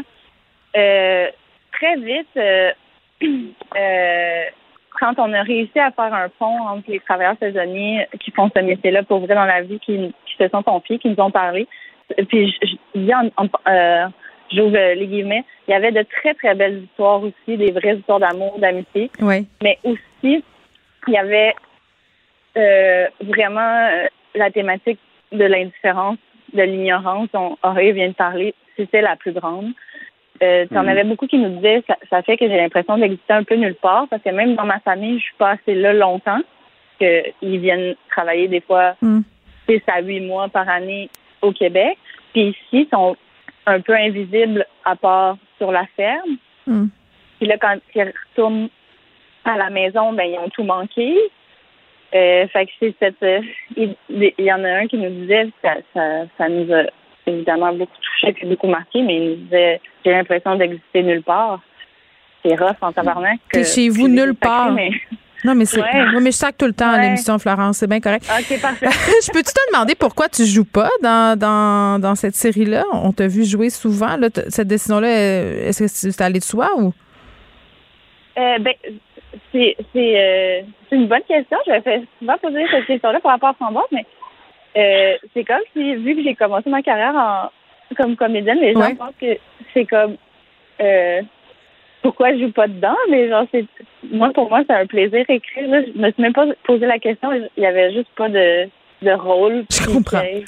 Pour moi, genre, mais j'ai trippé encore plus à l'écrire. Pour moi, c'était ça ma participation dans ce projet-là. Mm. C'était malade. Ben, et pa- terminons en en parlant de, de l'écriture, euh, parce que c'est sûr que c'est une, une autre chose qu'on est peut-être moins habitué à voir en, en télé québécoise, c'est c'est des histoires qui se passent en plusieurs langues. Je pense qu'on en verra de plus en plus parce qu'évidemment, notre société change, mais tout de suite au départ, tu as, de l'anglais, du français, après ça, bon, on a de l'espagnol, la langue des signes. Comment vous avez travaillé ça euh, avec Suzy Bouchard? Euh, ben, on avait envie de, de quelque chose de très chaotique parce que en se promenant sur les fermes, euh, puis en jasant avec les travailleurs saisonniers, la- euh, les agriculteurs, on, Mm. on- il y avait quelque chose du chaos. Puis c'est dur euh, euh, trouver un sens quand c'est chaotique. Sais, peu importe c'est quoi le contexte dans ta vie, dans dans dans ton travail, le chaos, c'est, c'est- ça peut être très très sombre et dur à Mm. à contrôler. Fait qu'on- on, on trouvait qu'avec ce tourbillon de comme la tour de Babel, ça ajoutait au, chaos de la série. Euh, puis euh, le, la boîte de prod puis la, Philippe, ils ont, ils ont vraiment embarqué dans ce tourbillon puis ils nous ont vraiment aidé à mettre en place euh, d'avoir quelqu'un de un comédien sourd, tu sais, avec le- l'entourage qu'on avait besoin pour qu'il puisse être bien dans être comédien sur le plateau puis apprendre euh, d'autres euh, comédiens ont appris le, le LSQ, la langue des signes québécois. Euh, pour, pour se Mais c'est quoi, ça paraît, ça marche. C'est, on le voit, puis on le sent. se sont vraiment donnés là. Puis tu sais, c'est pas parfait, mais on avait vraiment envie d'a- d'aller là, qu'il y ait beaucoup. Plus la série va euh, euh, se, se, se- se décline en épisodes, plus il y a d'espagnol, il y a de l'anglais, on se permet parce qu'un coup qu'on est attaché au personnage, après ça, la langue c'est une barrière. Puis c'est exactement ce qu'on dit dans la série. C'est pas. euh, ça peut paraître euh, euh, une barrière justement, mais à un moment donné, ça, ça l'est plus. Ben, en tout cas, moi, je vraiment, j'ai j'ai beaucoup aimé ce que j'ai vu. On vous souhaite un bon succès. C'est déjà commencé avec le temps des framboises. Euh, c'est sur le Club Illico déjà, là, 10 épisodes. Il y a une distribution extraordinaire, là, entre autres, Sandrine Brisson, je l'ai dit. Euh, Micheline Langto joue là-dedans. C'est vraiment du bonbon. La réalisation de Philippe Falardeau aussi, j'ai envie de dire que un réalisateur de cinéma en télé, ça apporte, je sais pas, un petit quelque chose euh, de vraiment très, très... Oui, oui, c'est- vraiment agréable à regarder. extraordinaire. ouais. Oui, c'est vrai. Florence euh, Merci d'avoir euh, été avec nous. Laurier Martinez Colorado aussi, merci beaucoup de nous avoir euh, parlé de, de cette thématique du racisme. On n'entend pas souvent euh, ces thèmes-là en fiction, donc ça faisait du bien. Merci à vous deux. Merci beaucoup. Merci à vous. Bonne journée. Ça fait plaisir. Bisous. Bye bye. Acheter une voiture usagée sans connaître son historique, ça peut être stressant. Mais prenez une pause. Et procurez-vous un rapport d'historique de véhicule Carfax Canada pour vous éviter du stress inutile. Carfax Canada. Achetez l'esprit tranquille. La Banque Q est reconnue pour faire valoir vos avoirs sans vous les prendre. Mais quand vous pensez à votre premier compte bancaire, tu sais, dans le temps à l'école, vous faisiez vos dépôts avec vos scènes dans la petite enveloppe. Hmm, C'était bien beau. Mais avec le temps, ce vieux compte-là vous a coûté des milliers de dollars en frais, puis vous ne faites pas une scène d'intérêt. Avec la Banque Q, vous obtenez des intérêts élevés et aucun frais sur vos services bancaires courants. Autrement dit, ça fait pas mal plus de scènes dans votre enveloppe, ça. Banque Q. Faites valoir vos avoirs. Visitez banqueq.ca pour en savoir plus. Vous écoutez Geneviève Peterson. Cube Radio. Léa Strisky. Mais je veux que tu le saches que ça a un effet. Mathieu Cyr. Ouais, mais ça, c'est vos traditions, ça. La rencontre. Il y a de l'éducation à faire. Je vais avouer que je suis pour la démarche. La rencontre Strisky-Cyr. Et non, on vous a menti, ce sera la rencontre Ski Peterson. Exactement. Bonjour, madame. Salut, Léa. Tu nous parles euh, de Carey Price qui a des petits comportements cute pendant les games de hockey, mais ça fait jaser. Mais oui, ça fait jaser. J'ai été, je suis tombée en bas de ma chaise quand j'ai vu ça hier soir. Raconte-nous Euh, ça. Ben écoute, les gars de TVA Sport euh, Oh. hier ont, ont tweeté euh, que Carey Price, est-ce que c'était correct que pendant les pauses, il allait voir Angela, donc sa femme, et ses trois enfants, puis qu'il faisait des allers-retours entre son but, puis ses enfants, puis il allait leur dire allô, puis tu sais, c'était quand même Là, on parlait de sa première, son retour, OK? On se souvient qu'à son retour, il y avait justement sa femme puis ses trois enfants qui étaient là. Puis généralement, on les a vus plus haut dans les gradins. Je me souviens du 24 juin quand on s'est qualifié pour aller en finale. euh, elles étaient très haut dans les gradins. Là, il était vraiment, écoute, presque sur la glace. Fait qu'il fait des allers-retours comme ça. Puis les gars qui justement commentaient, c'est des anciens euh, gardiens de but. Donc, Patrick Lalime euh, et Éric Fichaud. Éric Fichaud, exactement. C'est des anciens, c'est des anciens gardiens de but, fait qu'ils savent ce qu'ils disent. Ils ont vécu peut-être une époque un peu différente, ils le disent eux-mêmes, mais ils disent qu'à l'époque, ça se faisait pas. C'est que normalement, un gardien doit pas faire ça, il doit pas faire des allers-retours, qu'on pourrait lui reprocher que si jamais il mange quatre buts, ben là, on va dire que c'est parce qu'il est déconcentré, il va voir sa famille. Hey, sincèrement, là, j'étais comme, mais de quoi vous parlez, les gars? Pour vrai, là. Il me semble que ça fait, ça fait vieux, là, dire ça. Je sais pas. On n'est pas rendu ailleurs. Il me semble, euh, euh, vraiment, je, je m'attendais pas à ça. Je sais pas si c'est parce que, tu sais, là, nous, on est rendu de la génération des papas qui, qui font presque la même affaire que les mamans. Mais là. c'est quoi? Je- moi, j'ai pas entendu l'extrait en question, là, donc je vais me garder une petite réserve, mais à brûle pour point, euh, si je me fie à ce que tu me dis, mettons, là, euh, j'ai l'impression que le problème qu'ont messieurs Lalim et Fichot n'est pas euh, le fait qu'il aille voir ses enfants, c'est la perte de concentration.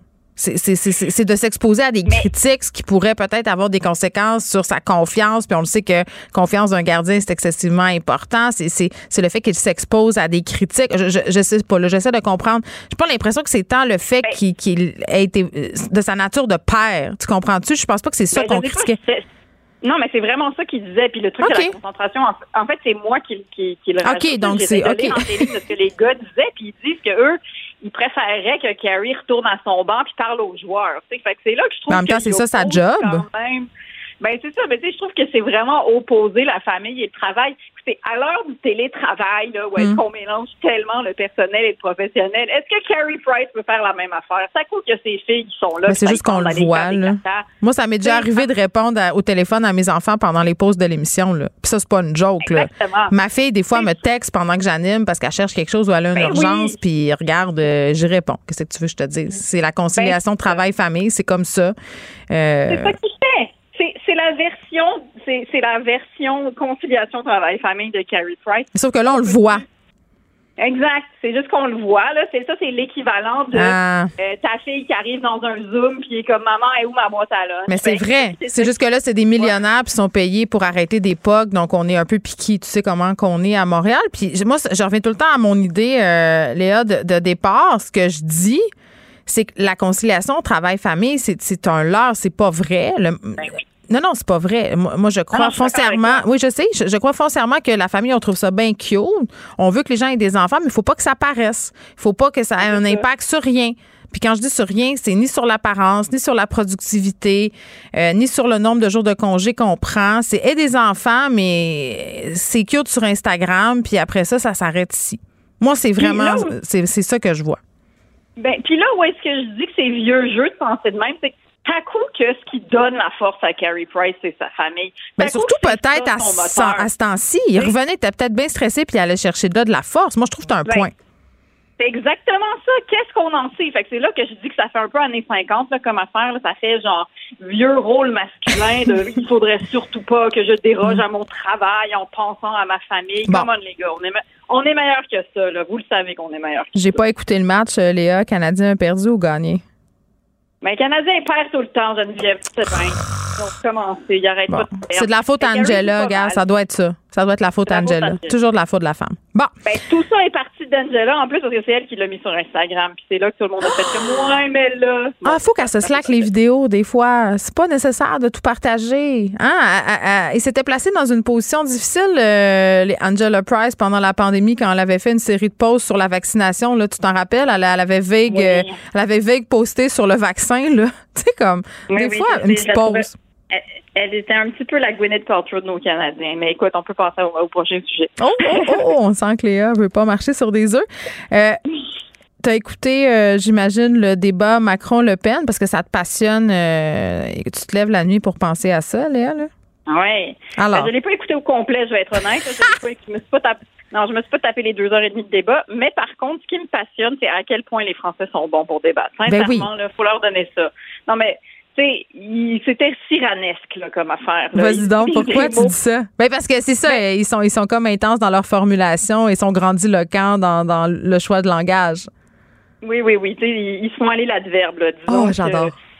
Mais oui, puis tu sais, c'est même pas parce que ce qui est beau avec les Français, c'est que c'est même pas du show-off, c'est vraiment dans leur nature. là. Cette espèce de maîtrise du mot, de la verve, puis tu sais, on, on s'attend à ça de la part d'un grand politicien, de leur président, de, tu sais, fait qu'il y a tout, il y a tout un espèce de parage qui est vraiment pas du flafla en français. Nous, des fois ici, quand on En même temps, c'est du flafla, je veux dire, de discourir comme ça, c'est une, c'est une forme de spectacle.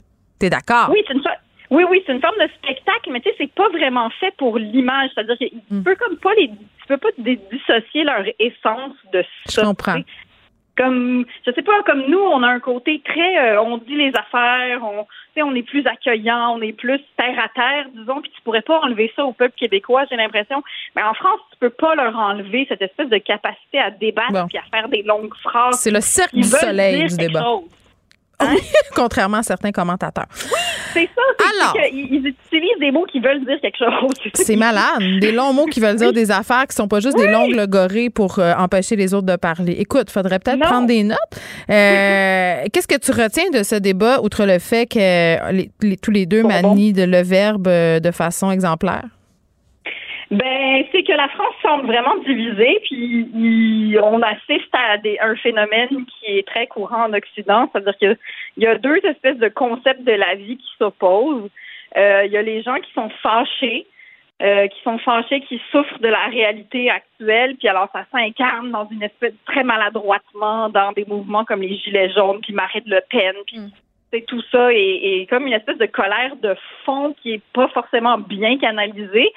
Puis l'espèce de, de, je sais des choses qui est dans Macron, les experts, le- les, faits, les statistiques, euh, le- l'expérience. Même si Marine Le Pen a beaucoup d'expérience en politique, mais c'est comme c'est vraiment deux courants qui, s'opposent. Ce qui, me fait un peu peur là-dedans, c'est que je regardais Marine Le Pen hier, puis des fois, elle avait presque l'air sympathique. C'est arrivé qu'il rigole un petit peu, qu'il se lance des petites boutades. Puis ça, ça me fait peur parce que crime jusqu'à maintenant, là, Marine Le Pen, ça, ça représentait l'extrême droite. Son père, c'était encore mille fois pire. C'est un racisme évident. Puis là, tu sais, c'est comme tellement normalisé. Même si je pense que, tu sais, Macron il a, a gagné le débat sur beaucoup de questions, là. Mais moi, c'est un peu ça qui, tu sais, je, me- je me suis, je me suis attrapée à dire comme, ah, elle a l'air comme un peu Pas moins si méchante pire. Tu votes pour le moins pire des deux, mais ça, c'est le drame. Mais c'est un peu un drame que ça soit ça, tu sais. Puis j'espère que c'est sa dernière fois, tu sais, puis qu'on va pouvoir passer à autre chose. Mais si elle passe, euh, je suis pas prête, je pense. Je suis pas rendue là encore. Je vais faire une autre chronique. Je suis pas prête à ce qu'elle passe.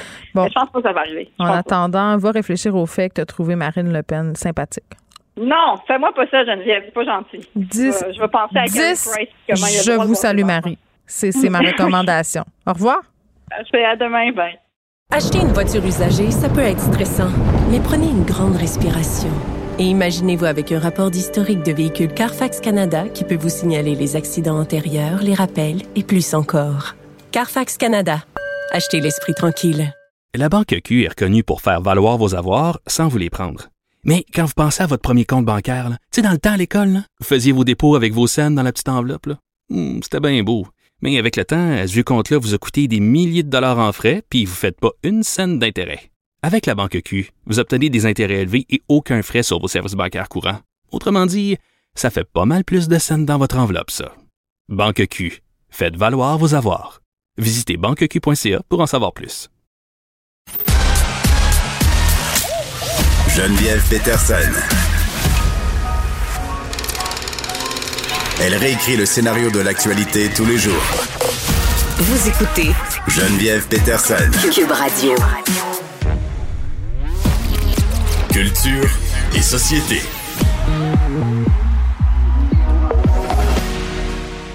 Anaïs Gertin-Lacroix est avec nous. Salut Anaïs. Allô Geneviève? Est-ce que tu ressors tes Doc Martens et tes collants rayés?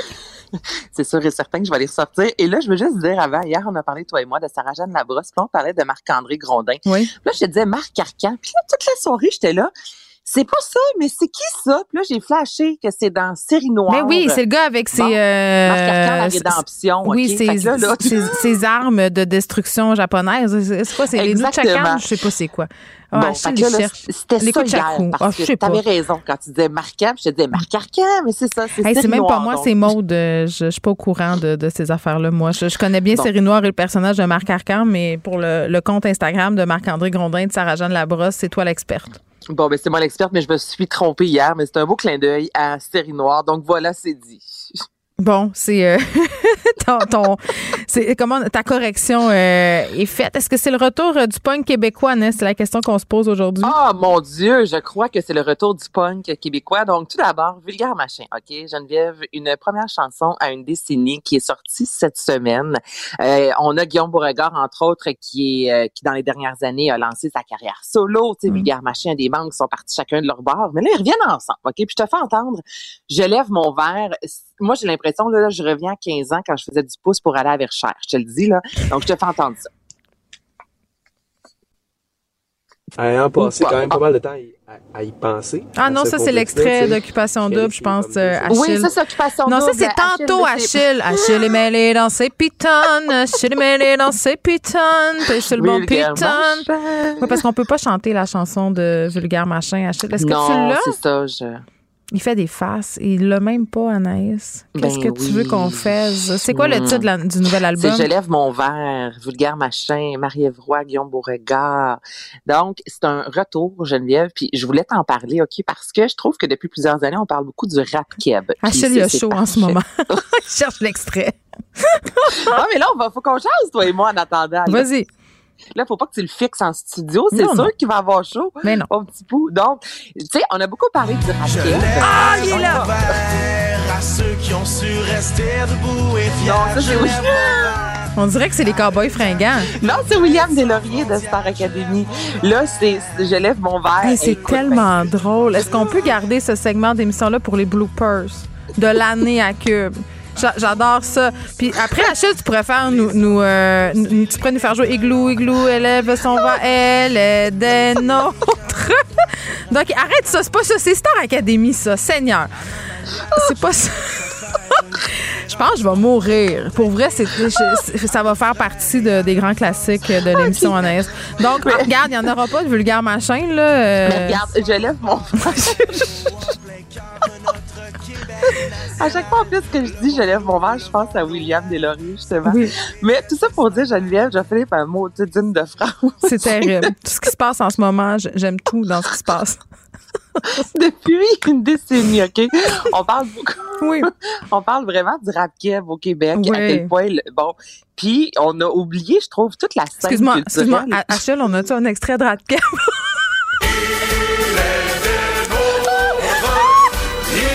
a vu son verre comme les autres. Tannée, j'ai chaud,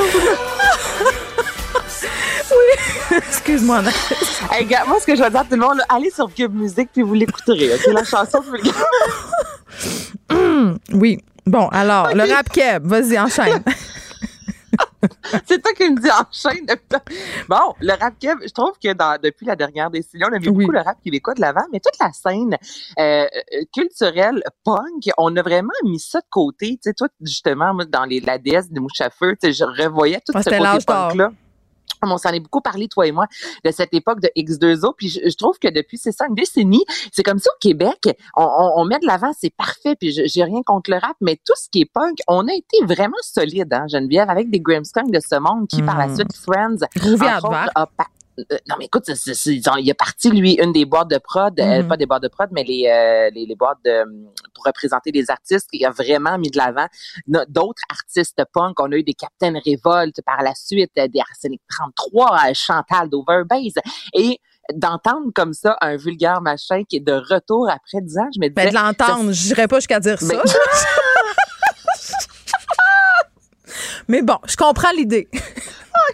On change de OK, là, c'est- Achille, là, c'est le temps, l'extrait d'occupation double. Ah, On se le met tout de suite. Ça va être extraordinaire. Ça va marcher. Ayant passé quand même pas mal de temps à y, à- à y penser, à ce complexe-là, tu sais, je réalise qu'il y a comme deux solutions. Soit je travaille sur l'acceptation de ma condition, puis que je me rase les cheveux, puis that's it, ou ben euh, je, je combats un peu.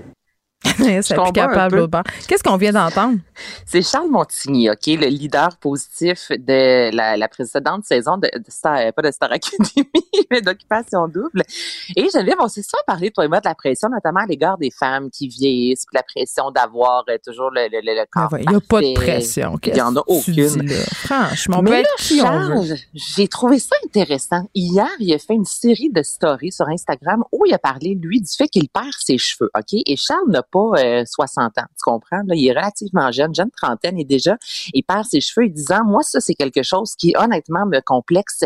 Et ça, depuis fort longtemps, et il est allé rencontrer des spécialistes, voir s'il pouvait avoir une grève de cheveux et montrer aussi le coût de tout ça, tu comprends? Pour environ, là, euh, aller chercher l'arrière des cheveux, en arrière de la tête, les mettre à l'avant pour 2500 petits, euh, les cheveux, en fait, là, que là, je connais pas ça à fond, là, mais ça coûte environ 19 Tu pourrais 000 aller voir le, policier du peuple. il fait pas ça, lui. Il a des cheveux, des faux cheveux. Bon, excuse-moi. Pas des faux cheveux. Ben, en tout cas, la Mais il a mis patente, de l'avant, tu comprends, ce complexe-là que Oui. les hommes euh, ont très souvent, puis qui vont pas nécessairement parler, puis d'avoir un beau jeune homme, parce que Charles, excuse-moi, mais c'est un beau jeune homme qui ouvre la discussion. Puis là, par la suite, il a fait plusieurs captures d'écran de, de, de garçons qui souvent vont porter leur casquette, Geneviève. Non, mais oui, c'est parce vrai, on voit ça. avec. Des trucs, des casquettes. Puis, tu sais, c'est poche quand on parle euh, à des filles, souvent, tu sais, euh, euh, on dit, ah, mais toi, c'est quoi tes pires turn-off? Souvent, c'est la grandeur puis la calvitie. Puis, c'est quelque Ben chose oui, qu'on contrôle pas. non, mais tu contrôles pas ça. Ben, tu sais, c'est épouvantable. vraiment que non non tu as tout à fait raison là si tu te retrouves avec ce qu'on appelle le bang là à 35 ans là je, moi je connais personne qui fait ça volontairement tu comprends? À part les moines, là. Hey, moi je raccroche ok je Non, il reste une minute. tu vas subir la minute jusqu'à la fin. As-tu d'autres extraits pour nous, Anaïs? Je me, je me le demande. Achille, il s'en, Achille, il s'en peut. Ah! Yeah! Elle est des nôtres. and Elle a fait sa chronique comme les autres. Hey, je serais bonne. hein? Merci Geneviève pour ce doux moment radio. J'ai mal au ventre d'avoir trop ri. Mais Charles, tout ça pour dire que hey, ça devait tellement être une belle conversation Oui. profonde. Puis ça n'a pas marché, mon affaire. Mais c'est pas grave. Regarde, moi, je retiens, on s'assume, puis on écoute les vulgaires machins, puis euh, le punk est de retour. William. Regarde, moi, je, lève- William. je lève mon verre à toi. Bye bye, Anaïs. On se retrouve euh, demain. Merci, euh, les auditeurs, d'avoir embarqué avec nous dans ce segment un peu chaotique. Je vous laisse avec Vincent Dessoureau. On va se retrouver demain à 13h. Cube Radio.